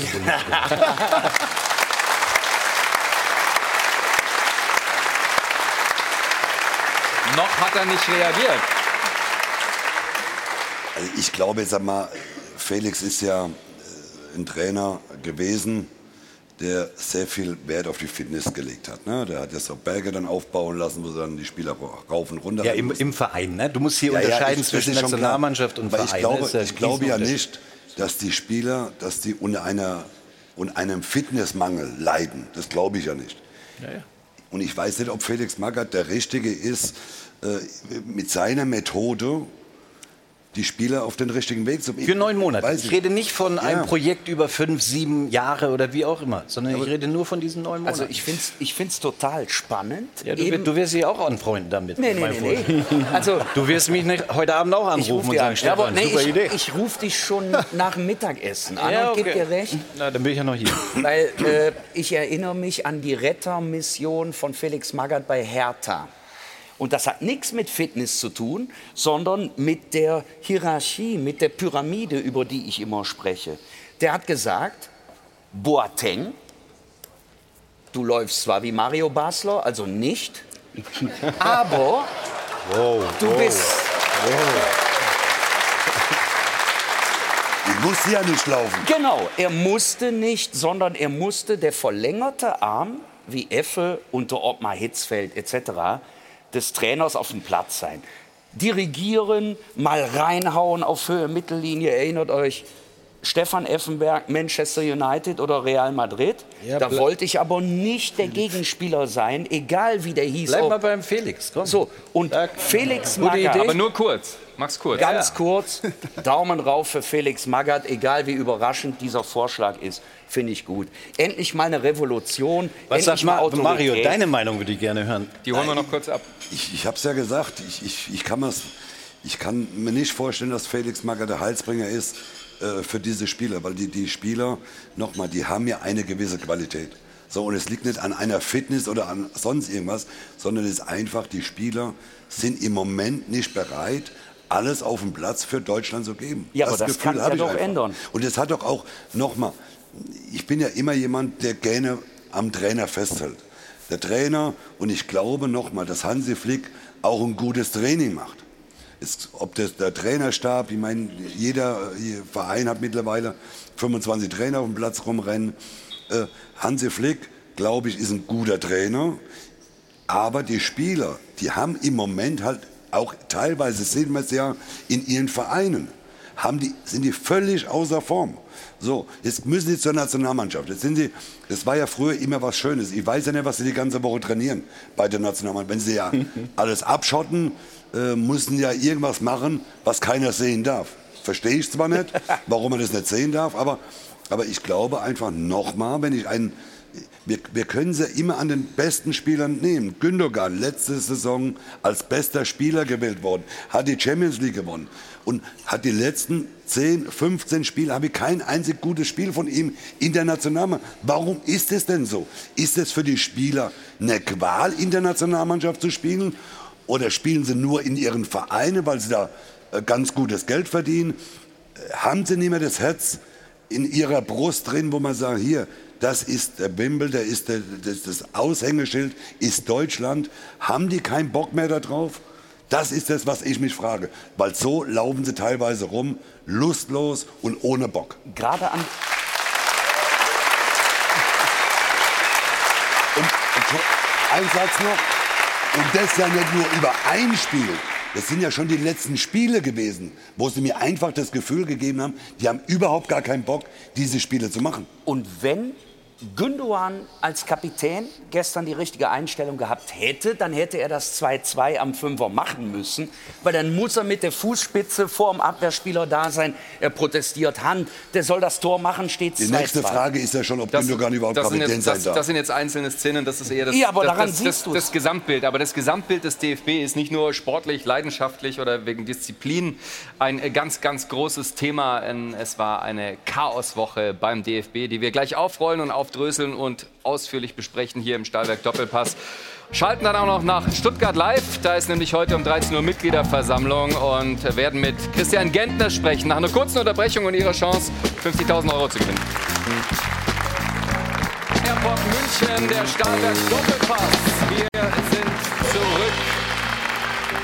und schauen auf die Chaoswoche des DFB, denn da ist so einiges passiert, das wir aufarbeiten müssen, sind allerdings auch ein wenig dankbar für diese Vorlage. So schaut's aus.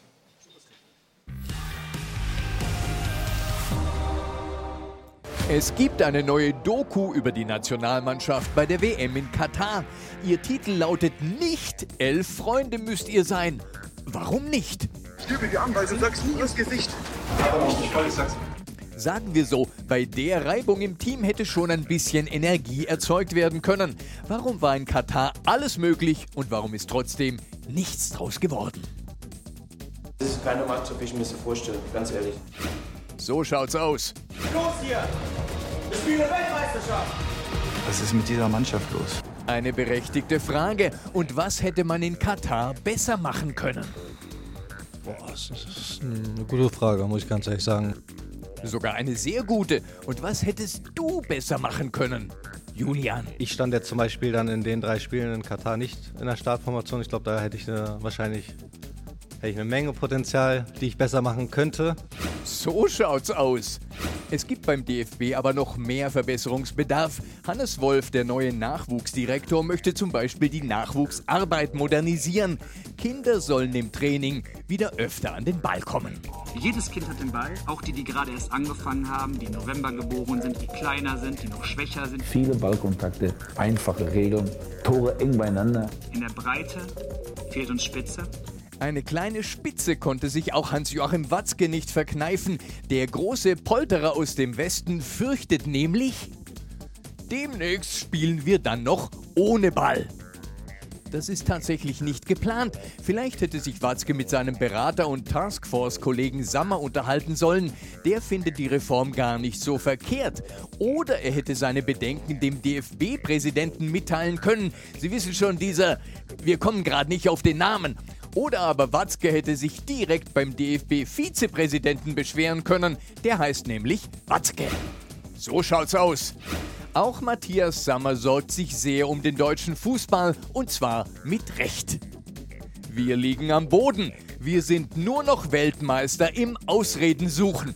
Und er kritisiert die Arbeit der Taskforce, der er selber angehört und die in neun Monaten kaum etwas erreicht hat. Die Installierung von Rudi Völler und Hannes Wolf, das ist in meinen Augen ein bisschen wenig. So schaut's aus. Apropos wenig, die Fähigkeit zur Selbstkritik ist bei manchen Spielern etwas wenig ausgeprägt. Natürlich haben wir auch in den letzten Monaten viel, viel Kritik bekommen. Ähm, auf, auch oftmals, finde ich, äh, nicht zu Recht. Oh, das tut uns leid. Wer war denn jetzt wirklich schuld am Desaster von Katar? Fußballerisch betrachtet war da kein äh, Support da vorhanden und da waren wir auch ähm, echt auf uns allein gestellt. Und wir dachten, es lag daran, dass die Truppe einfach vogelwild gespielt und um Gegentore gebettelt hat. Wir müssen so weitermachen. Fahr mal nach Hause. Es kann nicht Spaß sein, ey. Es kann echt nicht Spaß sein. Gut, dass uns Kai Havertz jetzt die Augen geöffnet hat. Bei den anderen Nationen, äh, ja, was, was die da ähm, ja, für, für Fans hatten und äh, auch für einen Support von den Nationen, hat das, glaube ich, bei uns, ist jetzt meine Meinung, einfach so ein bisschen gefehlt. Okay, die Stimmung im Land war nicht so wie 2014, aber vielleicht hätte sich das Nationalteam auch nicht im hintersten Eck von Katar verstecken sollen. Es soll ja immer noch deutsche Fans geben, die das Quartier der Mannschaft in der Wüste vergeblich suchen. Die Fans sind der zwölfte Mann und äh, geben natürlich auch vor allem in der schlechten Phase einfach äh, großen Support und den haben wir, glaube ich, jetzt nicht hundertprozentig jedes Mal gespürt. Und die Notwendigkeit von ein bisschen Demut, die hat Havertz auch nicht gespürt. Als ehrlichen Support möchten wir ihm zurufen, wenn du doch bloß geschwiegen hättest, Kai. So schaut's aus.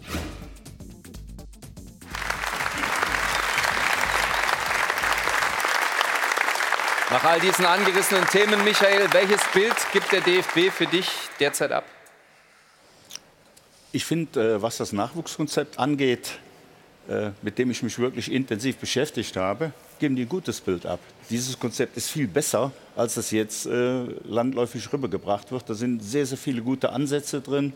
Und deshalb ist das beispielsweise ein Bereich, den ich absolut positiv sehe. Und ich bin überrascht, wie viele Leute da aus einer Viertelahnung, ich sage bewusst nicht Halbwissen, sondern sage bewusst Viertelahnung heraus, das Thema kommentieren bin ich überrascht. Bitte eintauchen und dann wirklich sehen, was sind die Fundamente dieses Konzeptes. Wen meinst du damit genau? Viele, die sich jetzt äußern. Ich will jetzt keinen bewusst ansprechen, sondern viele. Weil es so eine landläufig gängige Meinung, selbst eben wie wir intern diskutiert haben, habe ich das schon gespürt. Ich glaube, man muss sich wirklich mit dem Thema auseinandersetzen, um eine Meinung zu haben. Ich habe äh, gestern lang mit Volker Kersting gesprochen, der seit Jahren bei Mainz 05 eine hervorragende Nach Nachwuchsarbeit macht, der seit über 30 Jahren Leiter da ist und der ist total begeistert, sagt, da sind so viele interessante Ansätze, die uns weiterhelfen. Hannes Wolf hat, das, hat in dieselbe Kerbe geschlagen, da waren absolute deutsche Nachwuchsexperten, die äh, beteiligt waren an diesem Konzept und das was Schlüssiges, Sinnvolles rausgekommen. Diese Widersprüche, die es da gab, besprechen wir gleich. Aber wenn Kai Havertz jetzt da, da sitzt und sagt, er hat keinen Support gefühlt oder gespürt aus Deutschland bei der WM. Mario hat sehr schwer durchgeatmet. Du kennst Kai Havertz persönlich seit einigen Jahren. Was bezweckt er damit? Warum macht er sowas? Oder ist hier die Realität anders? Also ich habe die ganze Pressekonferenz gesehen. Da hat er ja äh, auch deutlich gesagt, wir müssen alles daran setzen, um die äh, Fans wieder zurückzugewinnen. Wir haben nicht gut gespielt bei der Weltmeisterschaft. Wir müssen mehr machen.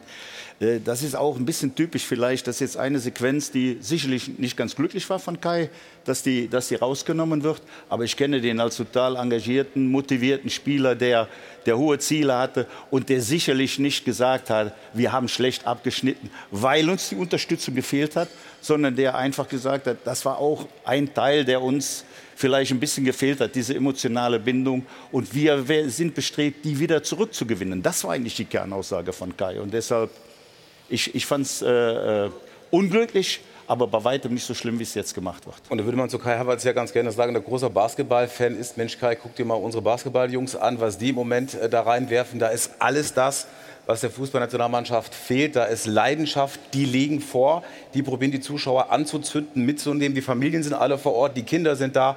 Also auch ganz anders, als der DFB zuletzt bei großen Turnieren agiert hat. Also so ein kleiner Blick manchmal so über den Tellerrand hinaus würde, glaube ich, dem einen oder anderen ganz gut tun. Und wenn Kai Havertz dann auch so spielt wie gestern, hat er leider wenig Argumente. Ja, und dann nimm bitte die Handballnationalmannschaft noch mit rein, die uns auch begeistern, Eishockey. Genau. Die, die leben es. Die Basketball. leben es. Und Basketball jetzt gerade aktuell. Aber ich muss sagen, beim Kai, also das kann ich überhaupt nicht nachvollziehen, was er da erzählt hat. Du musst ja erstmal Perform und Leistung bringen und dann kriegst du ja den Support. Und dann sind sie auch alle da. Also, da, also und dann muss ich auch sagen, das ist ja nicht nur eine Sequenz. Also du hast das ja dann nachher berichtigt ein bisschen, aber das sind ja fatale Worte. Ein Zeichen an die Öffentlichkeit, an uns Fans. Also das, das kann Stefan, man es so war unglücklich, keine ja, Frage. Ja, Ich, ja. ich war ja Schwer- da. Ja. Also ich bin ja hingefahren, ich war eingeladen vom Fanclub der Nationalmannschaft. Ich habe vier Kinder zu Hause und habe mir gedacht, ey, mega, vier Tage Dubai, guckst ein Spiel und gehst wieder nach Hause. Nach den fünf Tagen, ich war am Arsch.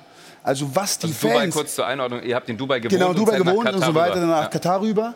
Und ich habe mir gedacht, du machst halt eine gute Zeit mit den Fans. Und ich habe das als Spieler halt nie gehabt, was Fans eigentlich machen, um so ein Fußballspiel zu gucken. Und für mich war die Stimmung absolut in Ordnung dort. Es waren super viele Deutsche dort. Aber also wie Stefan sagt, wenn die Leistung nicht stimmt, wie soll der Funke überspringen? Das heißt, auch da fehlt die komplette Basis. Und man muss echt sagen, was die Leute machen, das ist krass.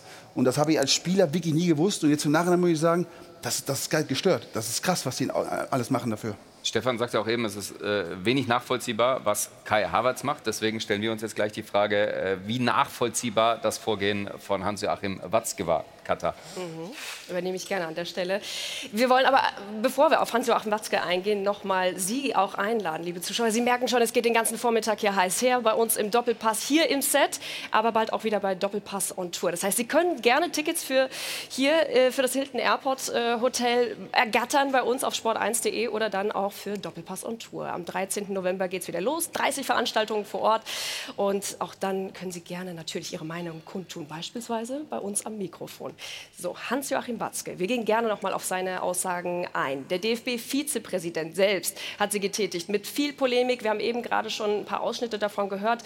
Gepoltert gegen die Reformen im Nachwuchsbereich, unter anderem dabei gesagt, unfassbar und für mich nicht nachvollziehbar. Es gab auch die Diskussion, nicht mehr auf Tore zu spielen. Demnächst spielen wir dann auch noch ohne Ball. Das ist die Aussage von ihm. Weiter hat er dort gesagt, oder wir machen den eckig, damit er den etwas langsameren Jugendlichen nicht mehr wegläuft. Dazu gibt es einige Aussagen im Internet, die wir uns mal rausgesucht haben. Jana Wiske beispielsweise schreibt, stell dir vor, du bist der DFB und bekommst in diesen Zeiten eh schon von allen Seiten Lack, berechtigt zum Teil. Und dann kommt dein eigener Vize und haut öffentlich auf ein vernünftiges Konzept und damit auch auf einen erfrischend motivierten Hannes Wolf ein. Also das ist sehr deutlich, geht ein bisschen, wenn ich es richtig rausgehört habe, in die Richtung von Michael Reschke. Don Bordern schreibt, am Ende des Tages hoffe ich inständig, dass wir im Sinne der Kinder handeln. Auch ein Herr Waske sollte sich vom Stammtisch erheben und auf Hannes Wolf zugehen, um sich mal über die komplexe, komplexe Thematik hinreichend zu informieren. Also ich habe mir auch die Frage gestellt, hat er nicht richtig zugehört oder hat er einen tieferen Sinn, den er dabei verfolgt? Die Runde wird es diskutieren.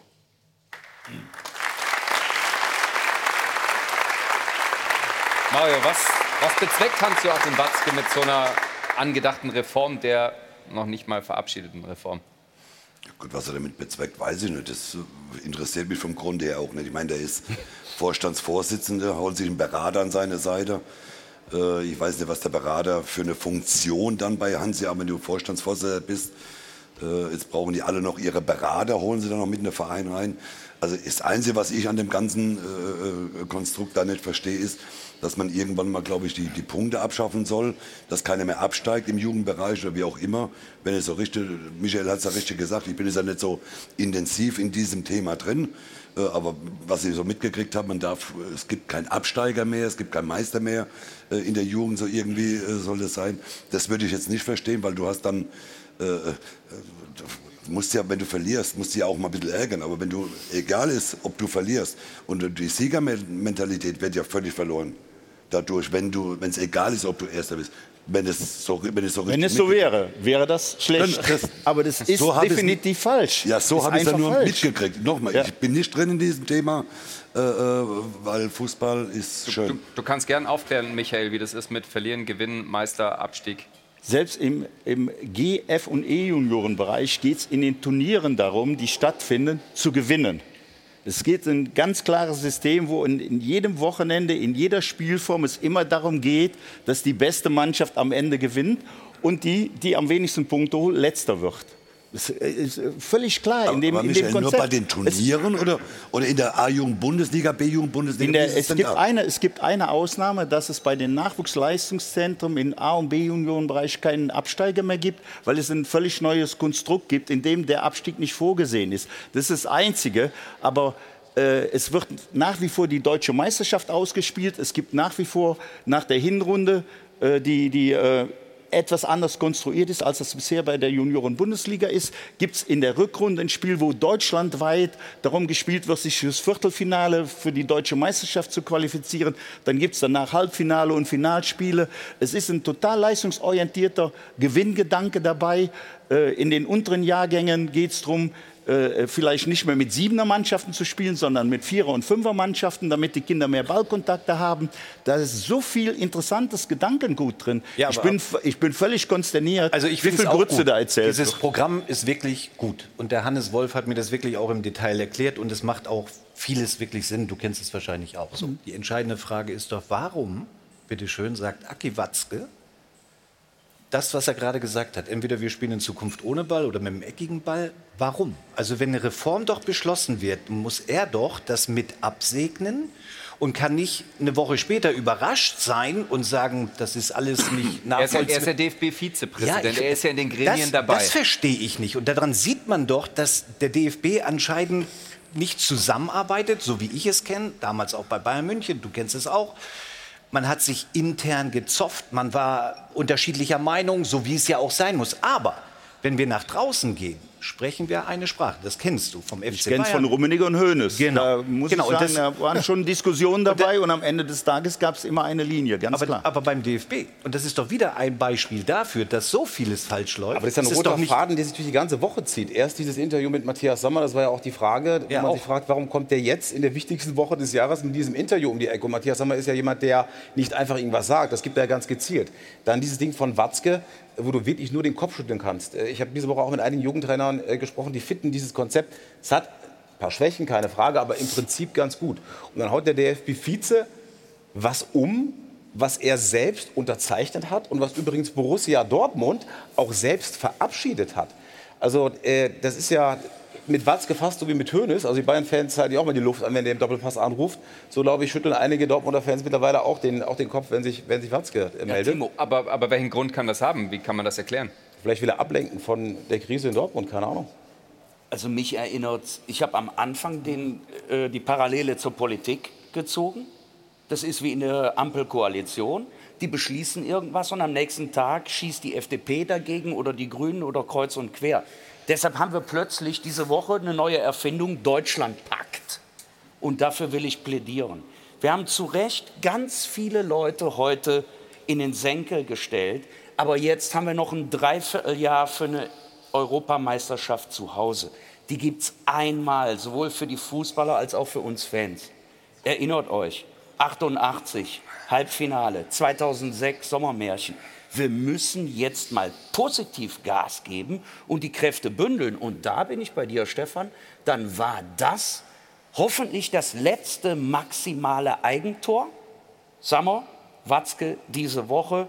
Jetzt haben wir unser Pulver mit Kritik verschossen. Jetzt müssen wir konstruktiv werden. Na, geht nächste Woche weiter. Ja, Meinst Sa- Sammer und Watzke sind ja auch Teil dieser Taskforce. Da frage ich dich, Stefan, äh, nach der Rolle des DFB-Präsidenten Neuendorf. Wo taucht der wie auf in unserer Wahrnehmung? Ja, anscheinend ja gar nicht. anscheinend ja gar nicht. Gibt es da einen Erklärungsansatz? Ja, ich Wie glaube kannst du schon. dir das vorstellen? Ja, ich glaube schon, dass Matthias Sammer natürlich eine extrem hohe Fach- oder eine höhere Fachkompetenz logischerweise hat. Und dann, wenn er darüber redet, auch ein Aki Watzke natürlich, der lange in Dortmund schon äh, dabei ist, da, da ist einfach die höhere Fachkompetenz dann auch in der Öffentlichkeit und nach außen gefragt. Und das haben sie gemacht. Deswegen hält er sich zurück. Das sehe ich aber jetzt nicht als schlimm oder verkehrt an. Wobei Bernd Neuendorf, um ihn in Schutz zu nehmen, ein etablierter Vertreter der Basis ist, nämlich aus dem Fußballverband Mittelrhein kommend, über viele Jahre engagiert. Der ist gerade eben nicht dieser Überflieger-Typ, den wir auch schon als Präsident hatten. Ihr könnt euch erinnern. Also eigentlich haben wir ein paar Puzzleteile, die könnten harmonieren und wir müssen jetzt zusammenarbeiten. Aber Also die nächsten Tage werden ganz entscheidend für Bernd Neuendorf. Ich finde, jetzt ist der, der Punkt gekommen, der macht echt einen guten Job, finde ich, bisher als DFB-Präsident. Aber er muss sich jetzt positionieren und er muss jetzt relativ klar sagen, wie es mit Hansi Flick weitergeht. Er wird sich beraten lassen, natürlich unter anderem eben auch von Hans-Joachim Watzke und eben auch von Matthias Sammer. Aber ich finde, jetzt schlägt die Stunde des Präsidenten. Wie Der muss- muss jetzt Antworten finden. Äh, Mi- Michael saß in einigen Gremien, in Clubs, was Kommunikation angeht, was dieses nach außen tragen angeht. Wie muss das dann aussehen beim DFB, dass es A hilft und B glaubwürdig ist? Ja, eins ist klar, diese Querschläge, die schaden nur. Da brauchen wir gar nicht drüber zu sprechen. Ich habe es ja erlebt bei Bayern München, ich habe es in Leverkusen erlebt oder auch in Stuttgart und Schalke. Am stärksten bist du immer, wenn du intern hart argumentierst, auch kritisch dich allen Fragen äh, äh, stellst und dann nach außen mit einer Zunge sprichst. Du musst einfach ein einheitliches Bild abgeben. Ja?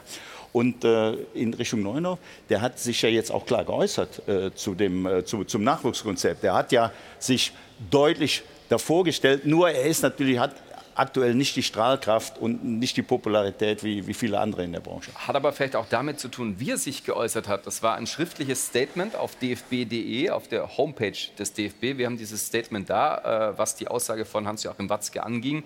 Wir sollten unsere eigenen Beschlüsse ernst nehmen und das, was viele Fachleute ausdrücklich befürworten, jetzt auch umsetzen. In der Sache korrekt, in der Form. Stefan, wie würdest du es da bewerten? Ja, auch korrekt. Ich meine, dass es ein Also die- schriftliches Statement ist und dass er nicht vor Kameras tritt oder. Ja, aber das ist doch okay. Das, ist okay. Ja. Die Aussage steht doch. Ja, genau. Die steht und du hast sie super vorgelesen. Also passt. Vielen Dank. Quasi Sprachrohr. Das haben wir sie auch, haben wir sie auch im Video. Äh, deine, deine These, du hast eine T-Online-These aufgestellt. Genau. Die du uns Kannst du auch hast. vorlesen, bitte? Soll ich? Ja, natürlich. Ich, äh, ich bin gerne dein Assistent. Matthias Sommer hat mit seiner DFB-Kritik grundsätzlich recht, aber der Verdacht drängt sich auf, dass er von den Problemen in Dortmund ablenken will. Zu denen hat man vom bezahlten BVB-Berater Sommer nämlich noch nichts gehört. Gut gemacht. Und damit bin ich ja bei dir. Ja, absolut. Wobei Matthias Sammer Damit bin ich ja bei ihm mit dem Problem, die sie ja auch in Dortmund ersten drei Spiele haben. Nicht die Punkteausbeute und über die Spiele haben wir auch schon ausführlich gesprochen. Dann kann man mal ein anderes Fass aufmachen, um, das ist meine Meinung, eben von diesen Problemen dann abzulenken. Korrekt, weil Dortmund war schlechter als Köln. Dortmund war schlechter als Bochum. Und Dortmund kassiert nach einem 2-0 wieder mal ein 2-2 gegen Heidenheim. Also ist der Zeitpunkt richtig, à la Uli Hoeneß früher, wenn wir ein Problem haben, Abteilung Attacke, machen wir ein neues Fass auf. Also strategisch gut, bringt uns aber nicht weiter. Wir sprechen gleich über den BVB und die Frage der Zukunft, auch die Position von Edin Terzic und hören aus Wolfsburg. Das DFB-Training ist beendet. Hansi Flick hat sich zwar nicht mehr öffentlich geäußert, aber zu den Fans gesagt, ich fighte weiter. Da wird voraussichtlich dann vielleicht doch nichts passieren. Wir machen eine kurze Unterbrechung und sind dann mit dem Thema Borussia Dortmund zurück im Stahlwerk Doppelpass. Zurück im Hilton München Airport mit Hajo von Hahnen und Band beim Stahlwerk Doppelpass.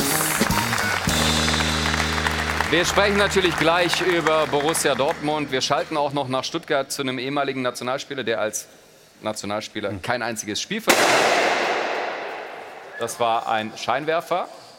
Niemandem was passiert. Das ist die gute Nachricht. Sprechen aber zuallererst über Torhüter bzw. Katha Kleinfeld tut das. Jeden Sonntag was anderes. Über Alexander Nübel wollen wir Immer sprechen. Wenn wir uns alle wieder, ich glaube, wir sind alle beruhigt, ne? Alles gut, keiner wurde verletzt. Alexander Nübel, über den wollen wir sprechen. Der hat es nämlich schon zweimal in dieser Saison fertiggebracht, die weiße Weste zu wahren und führt damit die Bundesliga-Statistik an. Können wir uns gerne mal zusammen anschauen. Bei allen anderen hat es nur einmal geklappt, die dort hinter kommen in der äh, Tabelle. Und diese zwei Spiele, an die werden sich äh, die VfB-Fans sehr, sehr gerne zurückerinnern. Zweimal 5 zu 0 aus Sicht des VfB, einmal gegen Bochum, einmal gegen Freiburg. Und wir sind da ja äh, immer ein bisschen auf der Suche nach jemandem, der genau das eben schafft, weil wir das Phrasenschwein füttern wollen. 50 Euro pro weißer Weste bzw. pro Spiel zu null gibt es nämlich da. Und in der vergangenen Saison, da war es Marc Flecken, damals beim SC Freiburg ja noch unter Vertrag, der damals ligaführend war und auch deshalb dann natürlich die Auszeichnung erhalten hat von Schöner Wohnen Polarweiß. Ja, da ging ein bisschen was ins Phrasenschwein insgesamt. Und wie gesagt, er könnte beerbt werden. Darf ruhig auch nochmal applaudiert werden an dieser Stelle. Das war in der Bundesliga der Führende, in der zweiten Fußball-Bundesliga war es. Damals Heidenheims Kevin Müller übrigens an dieser Stelle. Und jetzt siebenmal weiße Westen heißt 350 Euro. Auch da darf nochmal applaudiert werden. Ist ein bisschen was zusammengekommen bislang. Vielen Dank, Katharina Kleinfeld. Wir schalten dann auch gleich, wenn wir beim VfB bleiben, äh, zu Christian Gentner live vor Ort. Vorher holen wir uns Informationen von unserem Sportwettenanbieter, um das Thema DFB abzuschließen. Es gibt Zahlen zum Spiel Frankreich und Deutschland. So, vielen Dank. Und wir schalten dann direkt äh, live rüber nach Stuttgart. Da ist der Porsche Fußball Cup, ein U15-Turnier. Und Christian Gentner steht für uns live zugeschaltet bereit. Ich glaube, das Finale gleich wird sein äh, Stuttgart gegen Salzburg. Christian, erstmal die wichtigste Frage. Haben die Jungs da Spaß und kommt da an Qualität was nach aus dem Nachwuchs?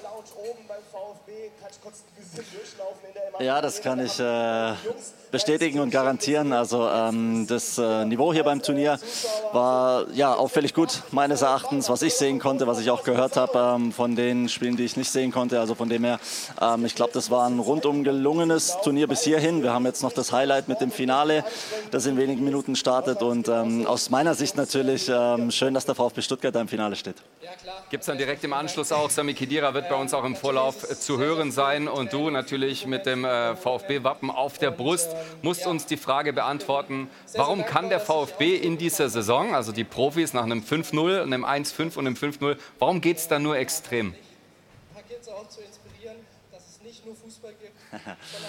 ähm, nein, ich weiß nicht, ob sich das durch die ganze Saison durchziehen wird, aber ähm, ich glaube, dass wir einen mutigen Fußball spielen. Ähm, das ist auch äh, die, die ähm, Idee von Basti Hönes, äh, unserem Trainerteam.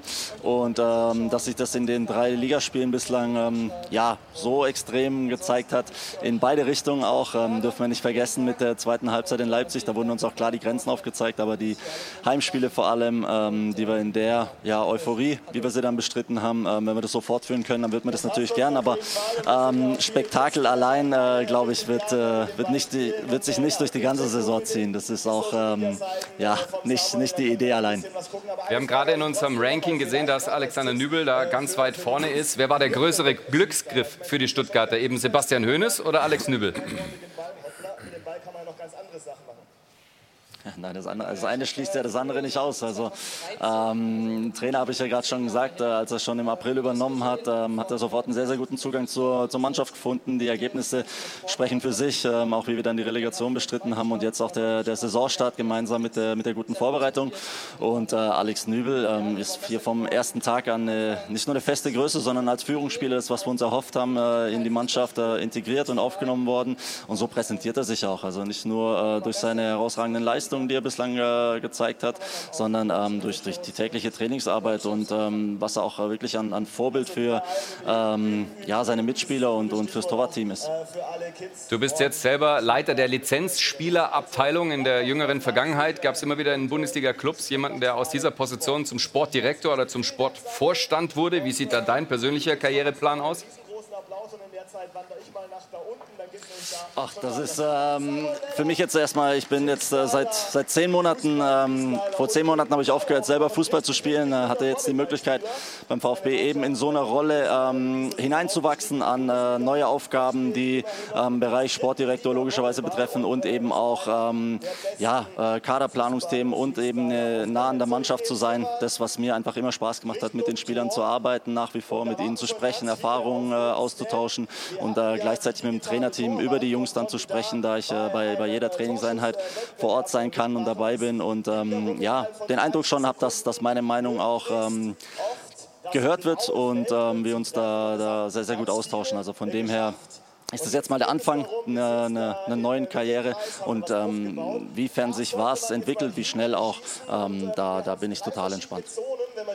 Wir drücken dir auf jeden Fall für deinen äh, Karriereweg äh, die Daumen äh, fürs Finale Stuttgart gegen Salzburg beim Porsche Fußball Club ohnehin und auch, ja, dass diese Mitgliederversammlung, die eigentlich schon begonnen hat, 13 Uhr sollte es losgehen, dass die nicht so turbulent abläuft wie in den vergangenen Jahren. Drücken die Daumen und sagen Dankeschön an Christian Gentner.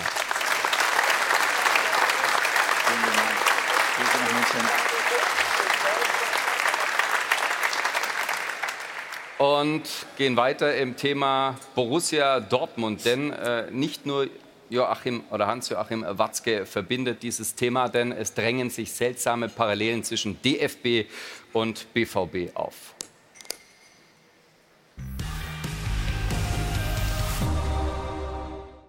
Der vorläufige Tiefpunkt zu Hause. Nach 2-0-Führung nur 2 2 gegen Heidenheim, weil die Schwarz-Gelben das wild werden lassen, unsere Struktur aufgeben, unsere Disziplin verlieren. Also eigentlich alles vermissen lassen.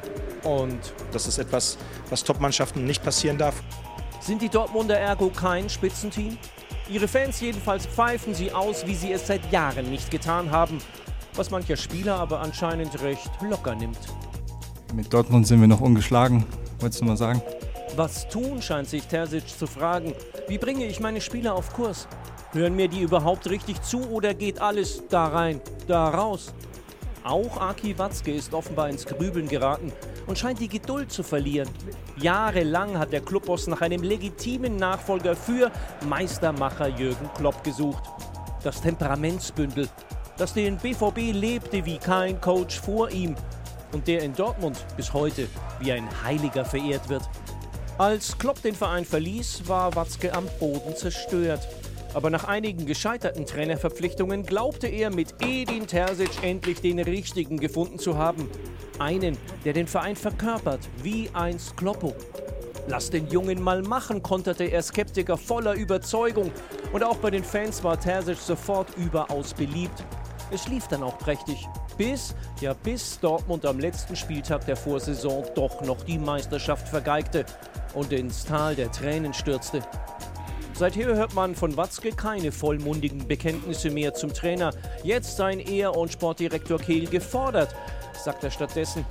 Was viel ehrlicher ist als fadenscheinige Lippenbekenntnisse. Natürlich hat Watzke nicht vor, Terzic einfach im Regen stehen zu lassen. Aber der weiß natürlich auch längst, dass die Zeit vorbehaltloser Unterstützung vorbei ist. Denn jetzt ist Edin Terzic auf sich allein gestellt.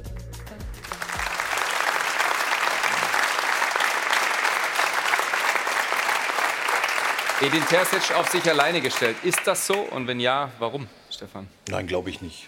Nein, er hat sein Trainerteam. Äh, wir dürfen nicht vergessen, dass er Dortmund in einer unwahrscheinlich sportlichen, schwierigen Phase übernommen hat. Hat sich dann noch qualifiziert mit Dortmund für die Champions League, Pokalsieger geworden. Also da hat er auch schon bewiesen, dass er es durchaus kann. Das war beim ersten Mal nach Lucien Genau, Favre. so. Und jetzt ähm, haben sie im letzten Saison eben knapp die Meisterschaft verpasst diese Saison nicht gut gestartet, keine Frage. Aber das sind ja wichtige Dinge für ihn. Er ist ja ein junger Trainer. Das, daraus muss er lernen und dementsprechend. Also ich bin von Terzic äh, in Kombination mit Borussia Dortmund total überzeugt. Und ich bin mir sicher, dass er die Kurve kriegt und auch wieder Ruhe reinkriegt. Komplett, komplett mir alles aus dem Mund genommen. Sehe ich hundertprozentig genauso. Intelligenter Trainer, guter Typ, passt zu Borussia Dortmund, hat super Erfolge gehabt dass sie am letzten Spieltag gegen Mainz 05, die es an dem Wochenende auch sehr, sehr gut gemacht haben, die Meisterschaft verpasst haben, das ist wahrscheinlich noch mh, etwas, was, was brutal schmerzt. Ne? Aber Das Geh den ist- ran jetzt. Das ist, nachvoll, das ist nachvollziehbar und vor allem ist er, er ist sehr, sehr eloquent, passt zu diesem Verein. Trotzdem muss man feststellen, Timo, es gab Pfiffe beim letzten Heimspiel na, äh, nach der Partie gegen Heidenheim und dieses äh, klare Bekenntnis, das Watzke vor wenigen Wochen und Monaten immer wieder betont hat, das fehlt jetzt. Da nimmt man ihm so ein bisschen die Rückendeckung. Warum ist das Dortmund ist ein ungeheuer emotionaler Verein und ein ungeheuer emotionaler Club, dass dann nach einem 2-2 gegen Heidenheim, gegen Aufsteiger, die Fans unzufrieden sind und pfeifen, ist, glaube ich, nachzuvollziehen. Alles, was ich aus Dortmund höre, es zweifelt niemand an Terzic. Die Fans finden ihn nach wie vor super. Ich glaube sogar, dass er unumstrittener ist als Watzke tatsächlich. Und ich kann mir nicht vorstellen, dieser Name Nagelsmann geistert zwar durch die Gazetten, dass das tatsächlich ein realistisches Szenario ist, was man in Dortmund malt. Nein, bin bei dir, Stefan, der kriegt die hundertprozentige Unterstützung. Ich glaube auch, dass die wieder in die Spur kommen. Übrigens, Dortmund ist, müssen wir auch mal festhalten, die Mannschaft mit der längsten Serie von Spielen, die sie nicht verloren haben in der Bundesliga. Ja, da war dieses 2-2 gegen Mainz dabei, die verpasste Meisterschaft, aber wir sollten da die Kirche auch vielleicht mal im, im Dorf lassen. Ah. Was? Ja, okay, drei Euro für die Kirche im Dorf. Was wir vielleicht noch äh, kurz als Ergänzung, Stefan, ähm, was glaube ich in, in Dortmund tatsächlich nicht so richtig stattgefunden hat, das ist eine Trauerbewältigung nach dieser verpassten Meisterschaft. Man hat sich dann die Arme genommen, das war wunderbar gemacht, sehr emotional, da gehört ja auch immer ein bisschen Pathos dazu in Dortmund. Aber eine richtige Analyse, was ist eigentlich falsch gemacht worden, auch an diesem letzten Spieltag? Warum hat Aller den Strafstoß geschossen? Hätte man taktisch irgendwas anders machen müssen? Ich glaube, das hat nicht stattgefunden in Dortmund und das müssen sie noch nachholen. Wie, wie siehst du es? Entschuldigung, wie siehst du es? Ich sehe es anders. Aber das ist hier gefährlich, wenn man das sagt. Ich hätte Terzic... Du darfst alles sagen, Mario. Für mich ist Terzic nicht der Trainer, der Borussia Dortmund ganz weit nach vorne bringt. Das hat er im letzten Spiel meines Erachtens, die eine tolle Rückrunde gespielt haben, Borussia Dortmund steht außer Frage, die, glaube ich, alle Heimspiele zuvor gewonnen hatten. Aber wenn du auf den Punkt, das letzte Spiel, das entscheidende Spiel in einer Saison, wenn du das als Trainer nicht schaffst, deine Mannschaft so zu motivieren und einzustellen, dass sie gegen Mainz 05 nicht gewinnen können, dann glaube ich, fehlt der letzte Schritt und den wird er, glaube ich, auch nicht schaffen. Ich glaube auch nicht, dass Borussia Dortmund, wenn sie nicht in die Spur kommen, also das heißt, wenn jetzt die Ergebnisse, die Siege nicht kommen, ich glaube nicht, dass Hans-Joachim Watzke äh, nach der Winterpause dann nicht reagiert. Du hast in deinem Podcast gesagt, dass äh, du glaubst, dass Terzic über Weihnachten hinaus nicht Trainer bei Borussia Wenn Borussia Dortmund nochmal, die haben Ansprüche, es gibt gewisse Ansprüche, die Borussia Dortmund haben muss, die sie auch zu Recht haben müssen. Ich glaube nur nochmal, dass im Moment sehe ich Leverkusen, Leipzig sehe ich im Moment viel, viel besser als Borussia Dortmund. Und wenn sie die Kurve nicht kriegen bis Weihnachten oder bis zur Winterpause, dann glaube ich, wird Aber, Watzke aber reagieren. jetzt noch mal zu dem Main-Spiel. Ne? Meinst du in dieser Woche zu dem Spiel hin, brauchst du einen Trainer mit irgendwelchen Ansprachen? Jetzt mal Nein, ehrlich. nein, ich, du, nein, du das- weißt ja, was du machen musst. Stefan, da Du- gebe ich ja recht. Ist ja klar. Also, du brauchst ja normalerweise, wenn du die Chance hast, zu Hause das Spiel, die Meisterschaft zu holen nach zehn Jahren. Ja. So, dann brauchst du normalerweise unter der Woche nicht den Trainer. Aber ich glaube, dass einfach im oder vor diesem Spiel, an dem Samstag, ich glaube, dass da der letzte Funken einfach der Trainer vielleicht nicht rübergebracht hat, um die Mannschaft noch mal so mitzunehmen, um sich zu fokussieren auf die. Ich glaube, da war viel bei Borussia Dortmund. Die ganze Woche gefeiert, sicher Meister und das schwerste Spiel ist ja in Augsburg. Wenn wir das gewinnen, sind wir ja Meister und schaffen es, wie auch immer. Ich glaube einfach, nochmal, wenn Borussia Dortmund die Kurve nicht kriegt, und dann wird Terzic die Winterpause nicht überleben. Ich finde, es gibt äh, noch zwei Parallelen zwischen Dortmund und dem DFB. Du hast gerade angesprochen, die Meisterfeier wurde groß geplant. Das ist so ähnlich, sich selbst überschätzt Man zu muss es haben, spontan machen. wie beim DFB. Und der zweite Punkt, ist jetzt fußballanalytisch, weil Timo hat ja von Taktik auch geredet. Schaut euch mal an, wer gewinnt Turniere wie Frankreich oder Finale Argentinien, Frankreich. Die spielen nicht wie wir mit der Nationalmannschaft oder wie Dortmund, wie so eine ganz langsame Walze, die sich immer weiter nach vorne schiebt und den Raum, den wir bräuchten für schnelle Leute, zumacht. Die Franzosen sind klar die beste Mannschaft auf dem Planeten und die Argentinier haben mit Safety First und dann gewonnen. Ja, aber, aber, wo willst du jetzt drauf hinaus? Ich ja. will darauf hinaus, dass wir über eine taktische Veränderung sowohl in Dortmund als auch beim DFB nachdenken sollten. Unsere Stärken bei beiden Clubs das machen wir nächste Woche. liegen ja. im Tempo, im Raum. Und Stuttgart schießt fünf Tore, weil die die vordere Hälfte freilassen. Und Mainz und Co. auch. Wir rollen alles zu, wenn wir Ballbesitz, wie Jogi Löw schon, immer Ballbesitz, immer Ballbesitz, damit gewinnst du nicht. So in etwa wie äh, Bayer Leverkusen spielt derzeit und richtig Spaß macht. Kommende Woche Gegner von Bayern München ist. Wir haben zwei Ex-Leverkusener in der Runde und deswegen besprechen wir das große Thema Bayer 04 vor dem Duell gegen Bayern München gleich bei uns hier im Stahlwerk. Doppelpass nach einer kurzen Unterbrechung.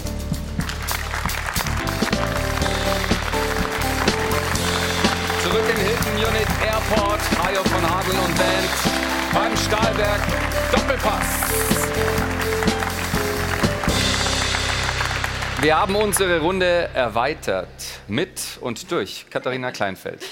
Ja, ich darf äh, die Spenden verkünden, denn es ist ein bisschen was zusammengekommen und äh, vor allem wurde dafür ein Geburtstagskind heute auch äh, gespendet. Für den Doppelpass-Fan Hans zum 80. Geburtstag, der heute hier ist, 100 Euro. Herzlichen Glückwunsch an dieser Stelle. Die Firma Hamburger hat 50 Euro dazugegeben und die Couchborussen aus Ostenland ebenfalls nochmal 100 Euro. Oh, da war ein Hey, da hinten sind sie, die Couchborussen. Also vielen Dank an dieser Stelle. 250 Euro sind heute zusammengekommen und äh, wir haben jetzt über so viel Jochen, Negativität hier gesprochen gefühlt. Ich habe gedacht, komm, lass uns noch mal ein bisschen was Positives zum Abschluss hier reinholen. Bitte. Und das von einem Weltmeister himself, Toni Kroos nämlich. Der hat Folgendes gepostet vorhin, sagt, Leute, es gibt doch noch Grund zur Freude. Deutschland wird heute Weltmeister. Alle ab 14.40 Uhr an die Endgeräte und diese Truppe unterstützen. Gegen Serbien geht es ja dann nach diesem furiosen Halbfinale gegen die USA. Haben wir alle, glaube ich, richtig Bock drauf. Und wenn Toni Kroos das sagt, dann machen wir das doch nachher. Genau. Und dann gibt es noch einen Hinweis auf die nächste Woche. 17. September, das können Sie sich jetzt schon mal im Kalender eintragen. Nicht nur, weil es dann wieder den Doppelpass hier gibt mit uns, sondern auch, weil die Frauenfußball-Bundesliga zum ersten Mal in dieser Saison dann bei uns auf Sport 1 übertragen wird. Das ist ein Sonntag, ja.